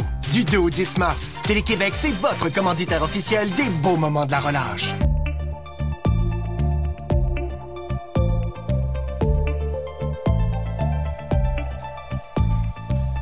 Poursuit cette édition. C'est fou comme le temps passe vite en bonne compagnie avec Luc Ferland, Jean-François Artaud pour parler cette fois d'une coach pour les sous-ministres à contrat. Alors, vois, Jean-François, tu sembles la connaître, cette coach? Céline Drouin, ouais, ouais, qui est une, une, une personne qui est bien connue dans la, la fonction publique, là, qui a été soumise une, une très grande partie de sa vie. Moi, je l'ai connue à l'époque où il était au ministère de la Justice. C'est une, une mandarin qu'on appelle. C'est quelqu'un Ouais. qui a passé beaucoup de temps de, de sa carrière dans la haute fonction publique, comme on dit. Et on a recours justement à ces services. Pourquoi? Ben pour les gens, les sous-ministres à contrat. Et ça, je vais expliquer ça parce que les gens souvent ne, ne connaissent pas ça. C'est-à-dire Ouais, que. On peut être sous-ministre de plusieurs façons. Ouais. Je n'insisterai pas sur les façons dont on peut devenir sous-ministre. mais enfin, on peut provenir... n'importe qui peut Ouais, devenir on peut provenir soit de la machine gouvernementale. À ce moment-là, on est un On a fonctionnaire. gravi les échelons et puis, euh, On est protégé et tout ça. Là, bon, on peut profiter justement de tous les, les- les- les avantages, si on veut, de la fonction publique. Ou provenir de l'extérieur de la machine. Ce sont finalement ces sous-ministres-là qu'on désigne comme étant à contrat. On a, moi, c'était mon cas quand j'étais pas sous-ministre en titre. J'étais vice-président d'un organisme. J'avais un contrat, donc, de 4 ans, je pense, à l'époque. Donc, une durée limitée, ce contrat-là. Et j'ai des conditions de travail qui me sont propres, comme tous les sous-ministres à contrat, avec un décret qui gère à peu près vos conditions de travail. Bon. Le problème, c'est pas tant au fait des conditions de travail, mais surtout du fait que vous ne proveniez pas de la machine. Et la machine a tôt fait de vous le faire sentir. Oui, c'est ce qu'on Parce que dit vous parfois. comprenez pas les pochettes, vous comprenez pas le cheminement d'un dossier. faire bien, bien vous comprenez pas que vous avez pas le droit d'écrire rien, vous comprenez pas que vos idées, vous pouvez les garder pour vous. Puis là, évidemment, j'exagère puis je blague, là, mais il y a cette espèce d'apprivoisement, si on veut, avec la machine Moi, j'appelle gouvernementale. ça formaté. C'est Ouais. formaté. Qui est très difficile. Alors, comme on. Puis, euh, à mon époque, on était à peu près 18 qui, qui étaient à contrat, qui, qui provenions de l'extérieur. Bon. Aujourd'hui, c'est 40 chez les sous-ministres en titre. C'est énorme quand même. C'est près d'un sous-ministre sur deux. Euh, c'est beaucoup. Ça, c'est nouveau sous M. Legault. On fait appel à des top guns, pour reprendre le vocabulaire de Ouais, M. Dubé. ça, là, c'est les fameux. Et donc, ces gens-là arrivent à- pas, pas nécessairement mal préparés, mais ils arrivent d'un autre milieu. Alors, pour les aider dans cette transition-là, entre le monde externe et le monde très particulier qui est celui de la fonction publique, on engage Lynn Drouin comme coach pour dire, ben, voici ce que vous devez savoir, voici ce que vous devez Pour pas les savoir. formater, juste Ben oui. plus rapidement. Ben oui, La- essentiel- Moi, je trouve ça dommage. Sincèrement, je trouve ça dommage. Parce qu'on respecte toutes les règles de la fonction publique ou pas. C'est pas très grave. Ça fait des millénaires, des centaines d'années qu'on les respecte, ces règles-là. Ça va-tu si bien que ça dans la fonction publique du Québec? Je pense que non. Je pense que la fonction publique, ce dont elle a le plus besoin, c'est d'air frais. De nouvelles idées. Ben, c'est ça. Bon. Justement, on pourrait laisser ces esprits indépendants Ben là, oui, exactement. Puis là, euh, puis là ben, évidemment, ce qu'on craint du côté des, des, des, euh, des- des commentateurs, si on veut, puis j'entendais des gens de l'ENAP commenter ça, ça me fait toujours un peu rire, là, parce que si vous êtes à l'ENAP, c'est parce que vous êtes plus Ben, dans viennent public. Ouais, c'est ça. Euh, c'est cette espèce de crainte de dire, comme vous êtes à contrat, le ministre pourrait ne pas, ne pas s'entendre bien avec vous et mettre fin à votre contrat. N'importe qui, puis là tu vas confirmer ça, qui était dans la fonction publique puis qui a vu la haute fonction publique. Là, moi j'étais à contrat. Moi, finalement, je me fais sacrer dehors de la Société d'habitation du Québec. Puis il y a des gens qui n'étaient pas à contrat, qui étaient des fonctionnaires de, de, de, de longue date, qui se sont fait sacrer dehors pareil. C'est-à-dire qu'ils s'en va sur une tablette ailleurs. Mais la sanction est la même, puis ça fait partie de la game à quelque part aussi. Là, tu sais. Ouais. Il faut que tu tentes. Évidemment, il y a, il y a une scission qui est beaucoup moins grande qu'elle qu'elle ne l'a déjà été entre le politique et l'administratif.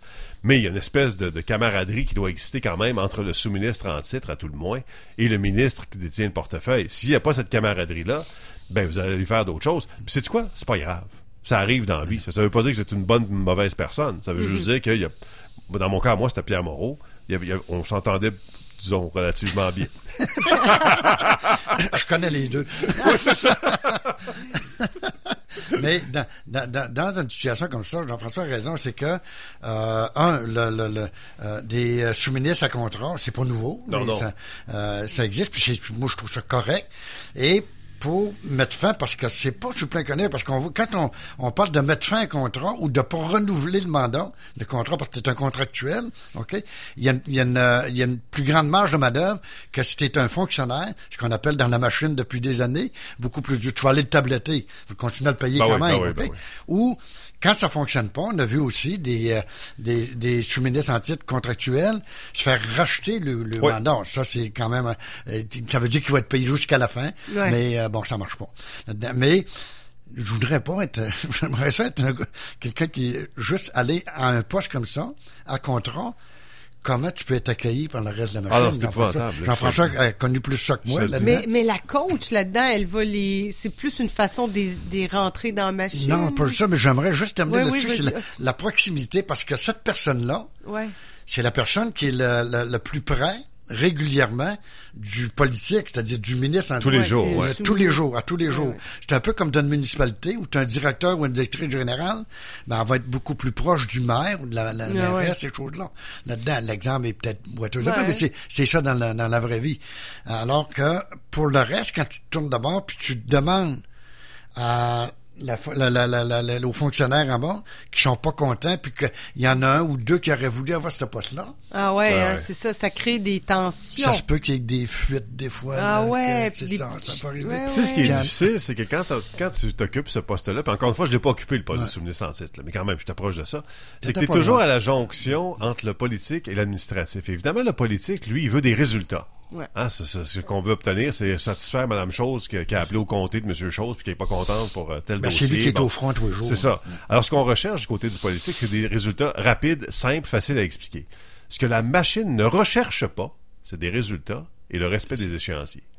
Alors, vous êtes dans une position absolument insoutenable. C'est extrêmement difficile de faire, d'exercer ces fonctions-là parce que, justement, vous êtes à la jonction de deux univers qui, qui peuvent difficilement être juxtaposés. Ouais, ouais. Et quand vous venez en plus de l'extérieur de la machine, ben là, vous n'avez pas de contact au ministère des Ressources naturelles, par exemple, puis appeler Robert Sauvé, puis dire, Regarde, Robert, pourrais-tu m'aider avec mon affaire? Je avec le trésor. Puis Ça se passe de même dans la vraie vie. Là, de- Bon. de- de- Euh, Mais là, la coach, elle va tout harmoniser ça. Ben non, Ah oui. que pour vrai, il y a pas fasse? en politique. Quand tu es en politique, moi, je- je- la, la période où je l'étais, c'est qu'il y avait une note, une, une notice disant tu te mets pas les fonctionnaires à dos. Ouais. OK? faut que tu restes quand même euh, euh, collaborateur, ces choses-là. Bon, euh, parce que si la journée où tu fais ça, T'as plus de service. tu vas te braquer, puis c'est c'est- Ouais, c'est ça, ouais, ouais. T'es exactement, dans le trouble, T'es c'est dans le trouble, là. Et ouais, quand on vous parle de la machine, puis des fois que c'est compliqué, c'est un peu tout ça. Oui, Ah, dites. définitivement. Donc, il n'y en aura pas de facile, comme disait je sais pas qui. Bon. Piton Ruel. J'aimerais Ruel. qu'on se garde quelques euh, petits 10 minutes pour parler de ce qui se passe sur la scène municipale parce que ça brasse beaucoup. Là. Il y a la mairesse euh, euh, Belle-Île, pardon, ouais. de Gatineau qui a démissionné. C'était-tu la semaine passée? On La en semaine passée, onde au oui. moment? Le lendemain, je pense. Le lendemain, hein, Et puis, euh, bon, là, hier, il y a eu euh, la, la ministre euh, Laforêt qui a annoncé un 2 millions pour aider les élus. euh, Ouais. Converse à l'UMQ, là, pour aider les élus, Ouais, puis c'est annoncer ça, un peu du bout des lèvres, un projet de loi. Ça, je- j'aimerais ça vous en reparler, que j'ai des questions pour ça. Mais d'abord, euh, donc c'est un problème qui est quand même provincial, mais parlons de ce qui se passe à l'Hôtel de Ville de Québec. Parce Parlons que de ce qui se ça passe à a commencé Québec. là, ça a commencé il y a deux semaines. hein. Ouais. Climat toxique à l'Hôtel de On Ville, avait il y a eu parlé. une plainte. et, Alicia euh, Despins, qui était, pas, ouais. qui était conseillère municipale de Vanier, je pense, je me trompe pas. Hein, Ouais, Alicia. Bon. Euh, qui était On pas, la voit de plus en plus. hein, Ouais. Je reviendrai tantôt. qui était pas, qui pas été témoin de cet événement-là, mais qui dénonce quand même un climat toxique en déposant une plainte à la Commission municipale Ouais. du Québec. Bon, ça, c'est une chose. Puis là, évidemment, ça s'est envenimé et tout ça. C'est Steve Verret qui fait, qui serait l'ag- l'agresseur, si on veut l'appeler comme ça, dans cette situation-là. Lui, il est pas content. Il dit non, j'ai pas fait ça. Le maire, on l'a à peu près pas entendu. Et ce avec quoi le maire arrive aujourd'hui, M. Marchand, qui, encore une fois, ça m'étonne parce que c'est un gars qui provient du monde des, des communications, qui, qui est pas capable de gérer ce dossier-là, visiblement, là. Il dit, ben, écoutez, il a tellement rien fait, mon, mon, mon conseiller, M. Verret, que je vais rendre les vidéos publiques. Non, mais c'est parce que c'est pas ça le point. là. Non. Il a-tu touché la poitrine? Il a-tu touché l'oreille? Il s'est-tu excusé? Il a-tu éternué dans sa face? C'est pas ça, là. Il y a un climat toxique à l'hôtel de ville entre les élus. Sou- soutient une conseillère municipale. Alors, comme on dit en anglais, il faut que tu adresses dessus. Il faut que tu t'en occupes de cette question-là. Sinon, ça va dégénérer. De l'autre côté du fleuve, le maire Le Houillet, Lui, il dit ça va super lui, bien. il dit non. Au Ah, contraire, non. on a Ah, dénoncé aussi le climat. Il dit, moi, je suis prêt à revoir les règles. C'est ça que M. Marchand aurait dû dire. C'est ça. Je prends acte de, cette, de cet inconfort de la part de la conseillère des Ah oui. On va modifier les règles, puis ensemble, on va trouver un terrain d'entente, puis une- un univers dans lequel on va tous être à l'aise de travailler. Ben oui. Plutôt que de dire, non, c'est pas de ma faute, puis mon père plus, Ben plus là, loin ça, que le tien. ça, puis- ça en rajoute une couche. ça fait là. vivre la nouvelle. Ben oui. Ben, c'est pas une bonne façon de faire des communications. Et euh, euh, M. Loulier avait très bien répondu, Jean-François Désir. Mhm. C'était la réponse à donner. Parce que quand tu euh, euh, donnes une réponse comme le maire Marchand fait, on va, euh, je vais rendre public la vidéo. C'est pas ça qu'on veut savoir. qui dit vrai, qui dit faux, c'est pas ça qu'on veut savoir. C'est euh, le climat qui existe de Ouais. plus en plus, pas juste parce que ça s'est sorti, et il y a une conseillère de l'opposition officielle qui, bon, euh, la- la- a porté plainte et a fait a rendu public cette chose-là, comme dans bien des municipalités au Québec. Il y a même d'autres maires, même le maire de Saint-Géraud, ok, euh, qui a été député au Parti québécois, et qui même lui invoquait quand la mairesse de de de, Gatineau. de- ouais, a démissionné, lui, même lui est en réflexion. Donc, si on revenons à Québec, il y a un climat malsain et euh, les communications, pourtant, c'est vrai, il vient du monde des coms, Mhm. mais rappelez-vous la campagne, ces choses on dirait que même dans son entourage, Moi, je pense qu'il va falloir qu'il revoie un peu son entourage au niveau comment Moi, ce qui m'a étonné un peu aussi, c'est que suite à ça, la semaine dernière, le directeur général de la ville, qui est Luc Monti, qui est l'ancien sous-ministre aux Finances, Ouais, hein, ouais. bon, qui est un homme de, de grand savoir. Ah moi, j'ai un très grand respect pour M. Monti, vraiment. C'est Effectivement. un très grand mandarin de l'État québécois. Mais on lui a demandé à ce directeur général-là de convoquer les deux chefs de parti pour qu'ils se parlent. Non, non, non, non. Le gars, il est directeur général, il fait pas de la politique. C'est pas le rôle du DG quand j'entends Pas du tout, du tout. C'est c'est pas ses affaires. Il peut pas se mêler de ça, de comment est dirigé le parti politique au pouvoir et le parti politique en opposition. Ça ne le regarde pas, là. C'est pas des employés de la ville. On l'a tellement souvent dit. C'est des gens qui occupent une charge publique, certes, mais c'est pas des employés de la ville. Le, le- le directeur général, M. Monti, Luc Monti, a pas d'autorité sur ces gens-là. C'est au maire de gérer ça, c'est au chef du parti de l'opposition qui, qui Ou à la limite, c'est euh, le rôle de- du président de l'Assemblée ou de la Oui, présidente. ou à la commission convoquer. municipale. Ben oui, ou à la commission municipale. On a vu ça, ça, joue à l'Assemblée nationale quand il y a une Ouais. problématique, ces choses-là. Ça arrive pas tous les semaines. Mais lorsque ça arrive c'est, et que c'est nécessaire, c'est là où la présidente de l'Assemblée nationale qui va euh, prendre en, en charge ça. Donc, c'est pas ça à quoi ça nécessite. Et de semaine en semaine, et euh, plus ça va, plus les élections municipales approchent aussi. Faut pas l'oublier. Ouais, ouais. Parce que C'est quand, là? C'est la- l'année prochaine, euh, ben, c'est en 2025? 2020 en 2025, ça s'en vient, dans un an et demi Ça- à peu près. Ouais. OK? de- mais quand tu regardes un peu l'opposition officielle ou les oppositions, mais là, c'est surtout l'opposition officielle, il y a tout intérêt aussi à maintenir un climat de... Mais qu'est-ce qui se passe dans le monde, à la fois municipal, mais c'est quoi toute cette affaire de climat toxique-là? Excusez, ex- expliquez-moi. On est obligé maintenant, d'un point de vue gouvernemental, d'injecter de l'argent pour que les gens se respectent. Moi, je trouve, tu sais, si on Ah regarde ça a- de façon générale, euh, social. avec, Ah, ben oui, moi, je, social. je regarde ça, je me dis, mais attends, ça s'appelle le savoir-vivre en société. Ouais. Et on est obligé de payer. Ben c'est correct là, puis c'est peut-être pas assez 2 millions là. C'est au final, on peut-être que c'est pas assez, mais c'est quand même triste de voir à quel point où on en est. Ah C'est- oui. euh, Il y a une prise de, je sais pas, il y a une réflexion sociale à faire Ouais, sur le respect. Ou je vrai. sais pas sur l'éducation. Je, je veux pas tomber dans du prêchi mais- prêcha là, mais tu sais, avec la laïcisation extrême de la société, avec le, le recul, le recul complet de la religion ou à peu près, là, faut se dire les vraies choses. Cette distinction là, tout bonne ou toute mauvaise était-elle, du bien et du mal proposé par la, la religion n'existe plus. N'existe plus. Alors le, le mieux Ah, je vivre remonterais moins loin, Le- moi, là, ben, que la religion. Non, non, mais il y a, surtout ici, on a beaucoup des relents de ça quand même. là, tu sais. Ouais, Bon. mais- Surtout au Québec, oui. Alors, c'était se mieux vivre ou se vivre ensemble, les règles de société qu'on s'est données, le contrat social, en d'autres mots. Ça, tu penses que ça redate de la religion? Ben, c'est probablement c'est parti de là. Évidemment, il y a eu par la Ah ben suite, après moi je pense choses. à- il y a eu 2016 là tu sais il y a, il y a- mettons là je marque des dates là je marque euh, je fais des, Ouais. des marqueurs euh, grossiers mais euh, à partir de 2016 quand Donald Trump Ben a été oui. entré au pouvoir ça a libéré une parole euh, ça ça a Ouais. décomplexé plein de gens Ouais, mais de- de- de- le, problème aujourd'hui, c'est que l'individualisme va triompher toujours sur le collectif. oui bon enfin c'est Les ça règles du vivre ensemble, comme je disais, le, le contrat social n'existe plus. Ouais, mais moi, je pense que moi, j'ai le doigt. Tu sais, moi, je connais rien là-dedans, mais j'ai une opinion pareille. Tout ça, c'était impossible à l'époque où, où j'avais euh, 20 ans. là, de- C'était impossible. Les gens disaient, tu as le droit de ton opinion, mais renseigne-toi d'abord, établis des faits. Aujourd'hui, ça ne compte c'est- plus. C'est grave, là. On parle du climat toxique à Ah ouais, l'hôtel de ah ville de Québec, mais la mairesse de Gatineau aussi. Bon, chose. certains vont dire, elle donnait pas sa place. Aller à, à Ville-Saguenay, moi j'ai fait un peu un survol hier, le fun, dans certaines villes. Il y a beaucoup de villes au Québec où il y a un climat qui est hyper toxique. Souvent, c'est créé par les, ben, par les individus eux-mêmes, OK? Ils n'aident pas la cause non plus, là, OK? Faut pas, Mais c'est pas juste les citoyens. Ben Oui, il y a non, les- ben c'est ben toutes non. sortes d'affaires. Ah, C'est est le les citoyen citoyens à l'interne, autour de la table, euh, aller assister à une, une réunion de conseil où ce qui se passe à l'interne. C'est pas le fun. euh, ben non, c'est, ça part de là. L'autre chose, moi, je trouve que, puis je, moi, je l'ai dit à quelques occasions, la laïcisation, la, la- toute la place de la laïcité, ça a créé un vide. Et qu'on soit pour ou contre, on connaît l'histoire entre les Québécois et les Québécoises et la religion catholique et ainsi de suite. On en vit encore des situations, mais la question n'est pas là. C'est que ça a créé un vide et les gens, euh, de façon naturelle, vont essayer de remplacer ce vide-là par d'autres choses. Sans essayer de se trouver un autre. Mais il reste que, je suis pas, mais il reste que ça crée quand même. Ben, moi, moi, moi, ma théorie est un peu, oui, la religion, c'est vrai que ça crée un vide, mais il y a les réseaux sociaux aussi qui ont oui, libéré ben- une Ah, parole oui, euh, très, très euh, décomplexée, là. Mais, mais en fait, c'est ça, c'est mon point, puis je voulais juste Oui, mais le tu sais, dire les réseaux sociaux. en deux Moi, secondes, Ils ont, ils ont beaucoup le dos large des réseaux Ouais. sociaux parce que, tu sais, les gens étaient pas meilleurs avant. Ils sont pas devenus mauvais parce que Facebook est né. Ils étaient déjà mauvais. C'est juste qu'on le savait pas. Parce qu'ils parlaient à Joe puis à Annette au restaurant du coin, puis ça s'arrêtait là. Là, on leur a donné un porte-voix Ben, à travers ça. les réseaux sociaux.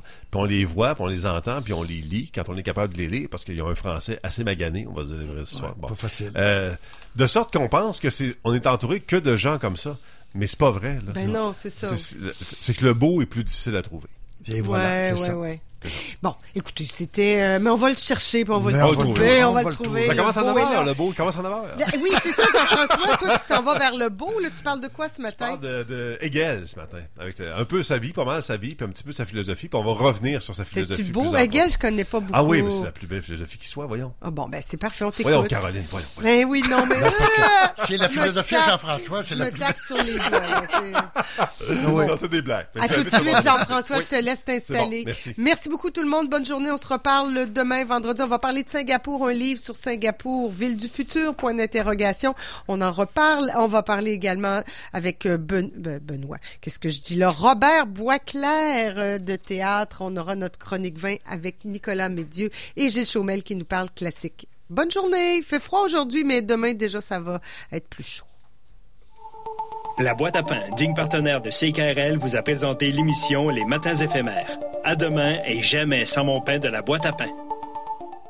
Télé-Québec, le commanditaire officiel des beaux moments de la relâche. On va passer de bons moments en famille. Une programmation toute spéciale. Parce que là, j'ai besoin de gamer. Joignez-vous à la partie avec l'émission Bien joué. T'es en train de te battre contre un mime? C'est ce que j'ai toujours voulu faire. Posez vos questions à Lucas et Léo. Il y a quelqu'un, quelque part, qui a la réponse. Ou partez en safari avec Joanie. On en va. Ça et une tonne d'autres émissions et de films juste pour vous. Du 2 au 10 mars, Télé-Québec, c'est votre commanditaire officiel des beaux moments de la relâche. Besoin d'un service traiteur rapide, sans négliger la qualité et le goût? Essayez les repas prêts à manger d'Équilibre Traiteur. Que ce soit pour des déjeuners, desserts, collations, boîtes à lunch, salades, bouchées cocktails ou des buffets froids, notre choix de menu pour vos événements de dernière minute rendra votre expérience simplifiée et sans tracas.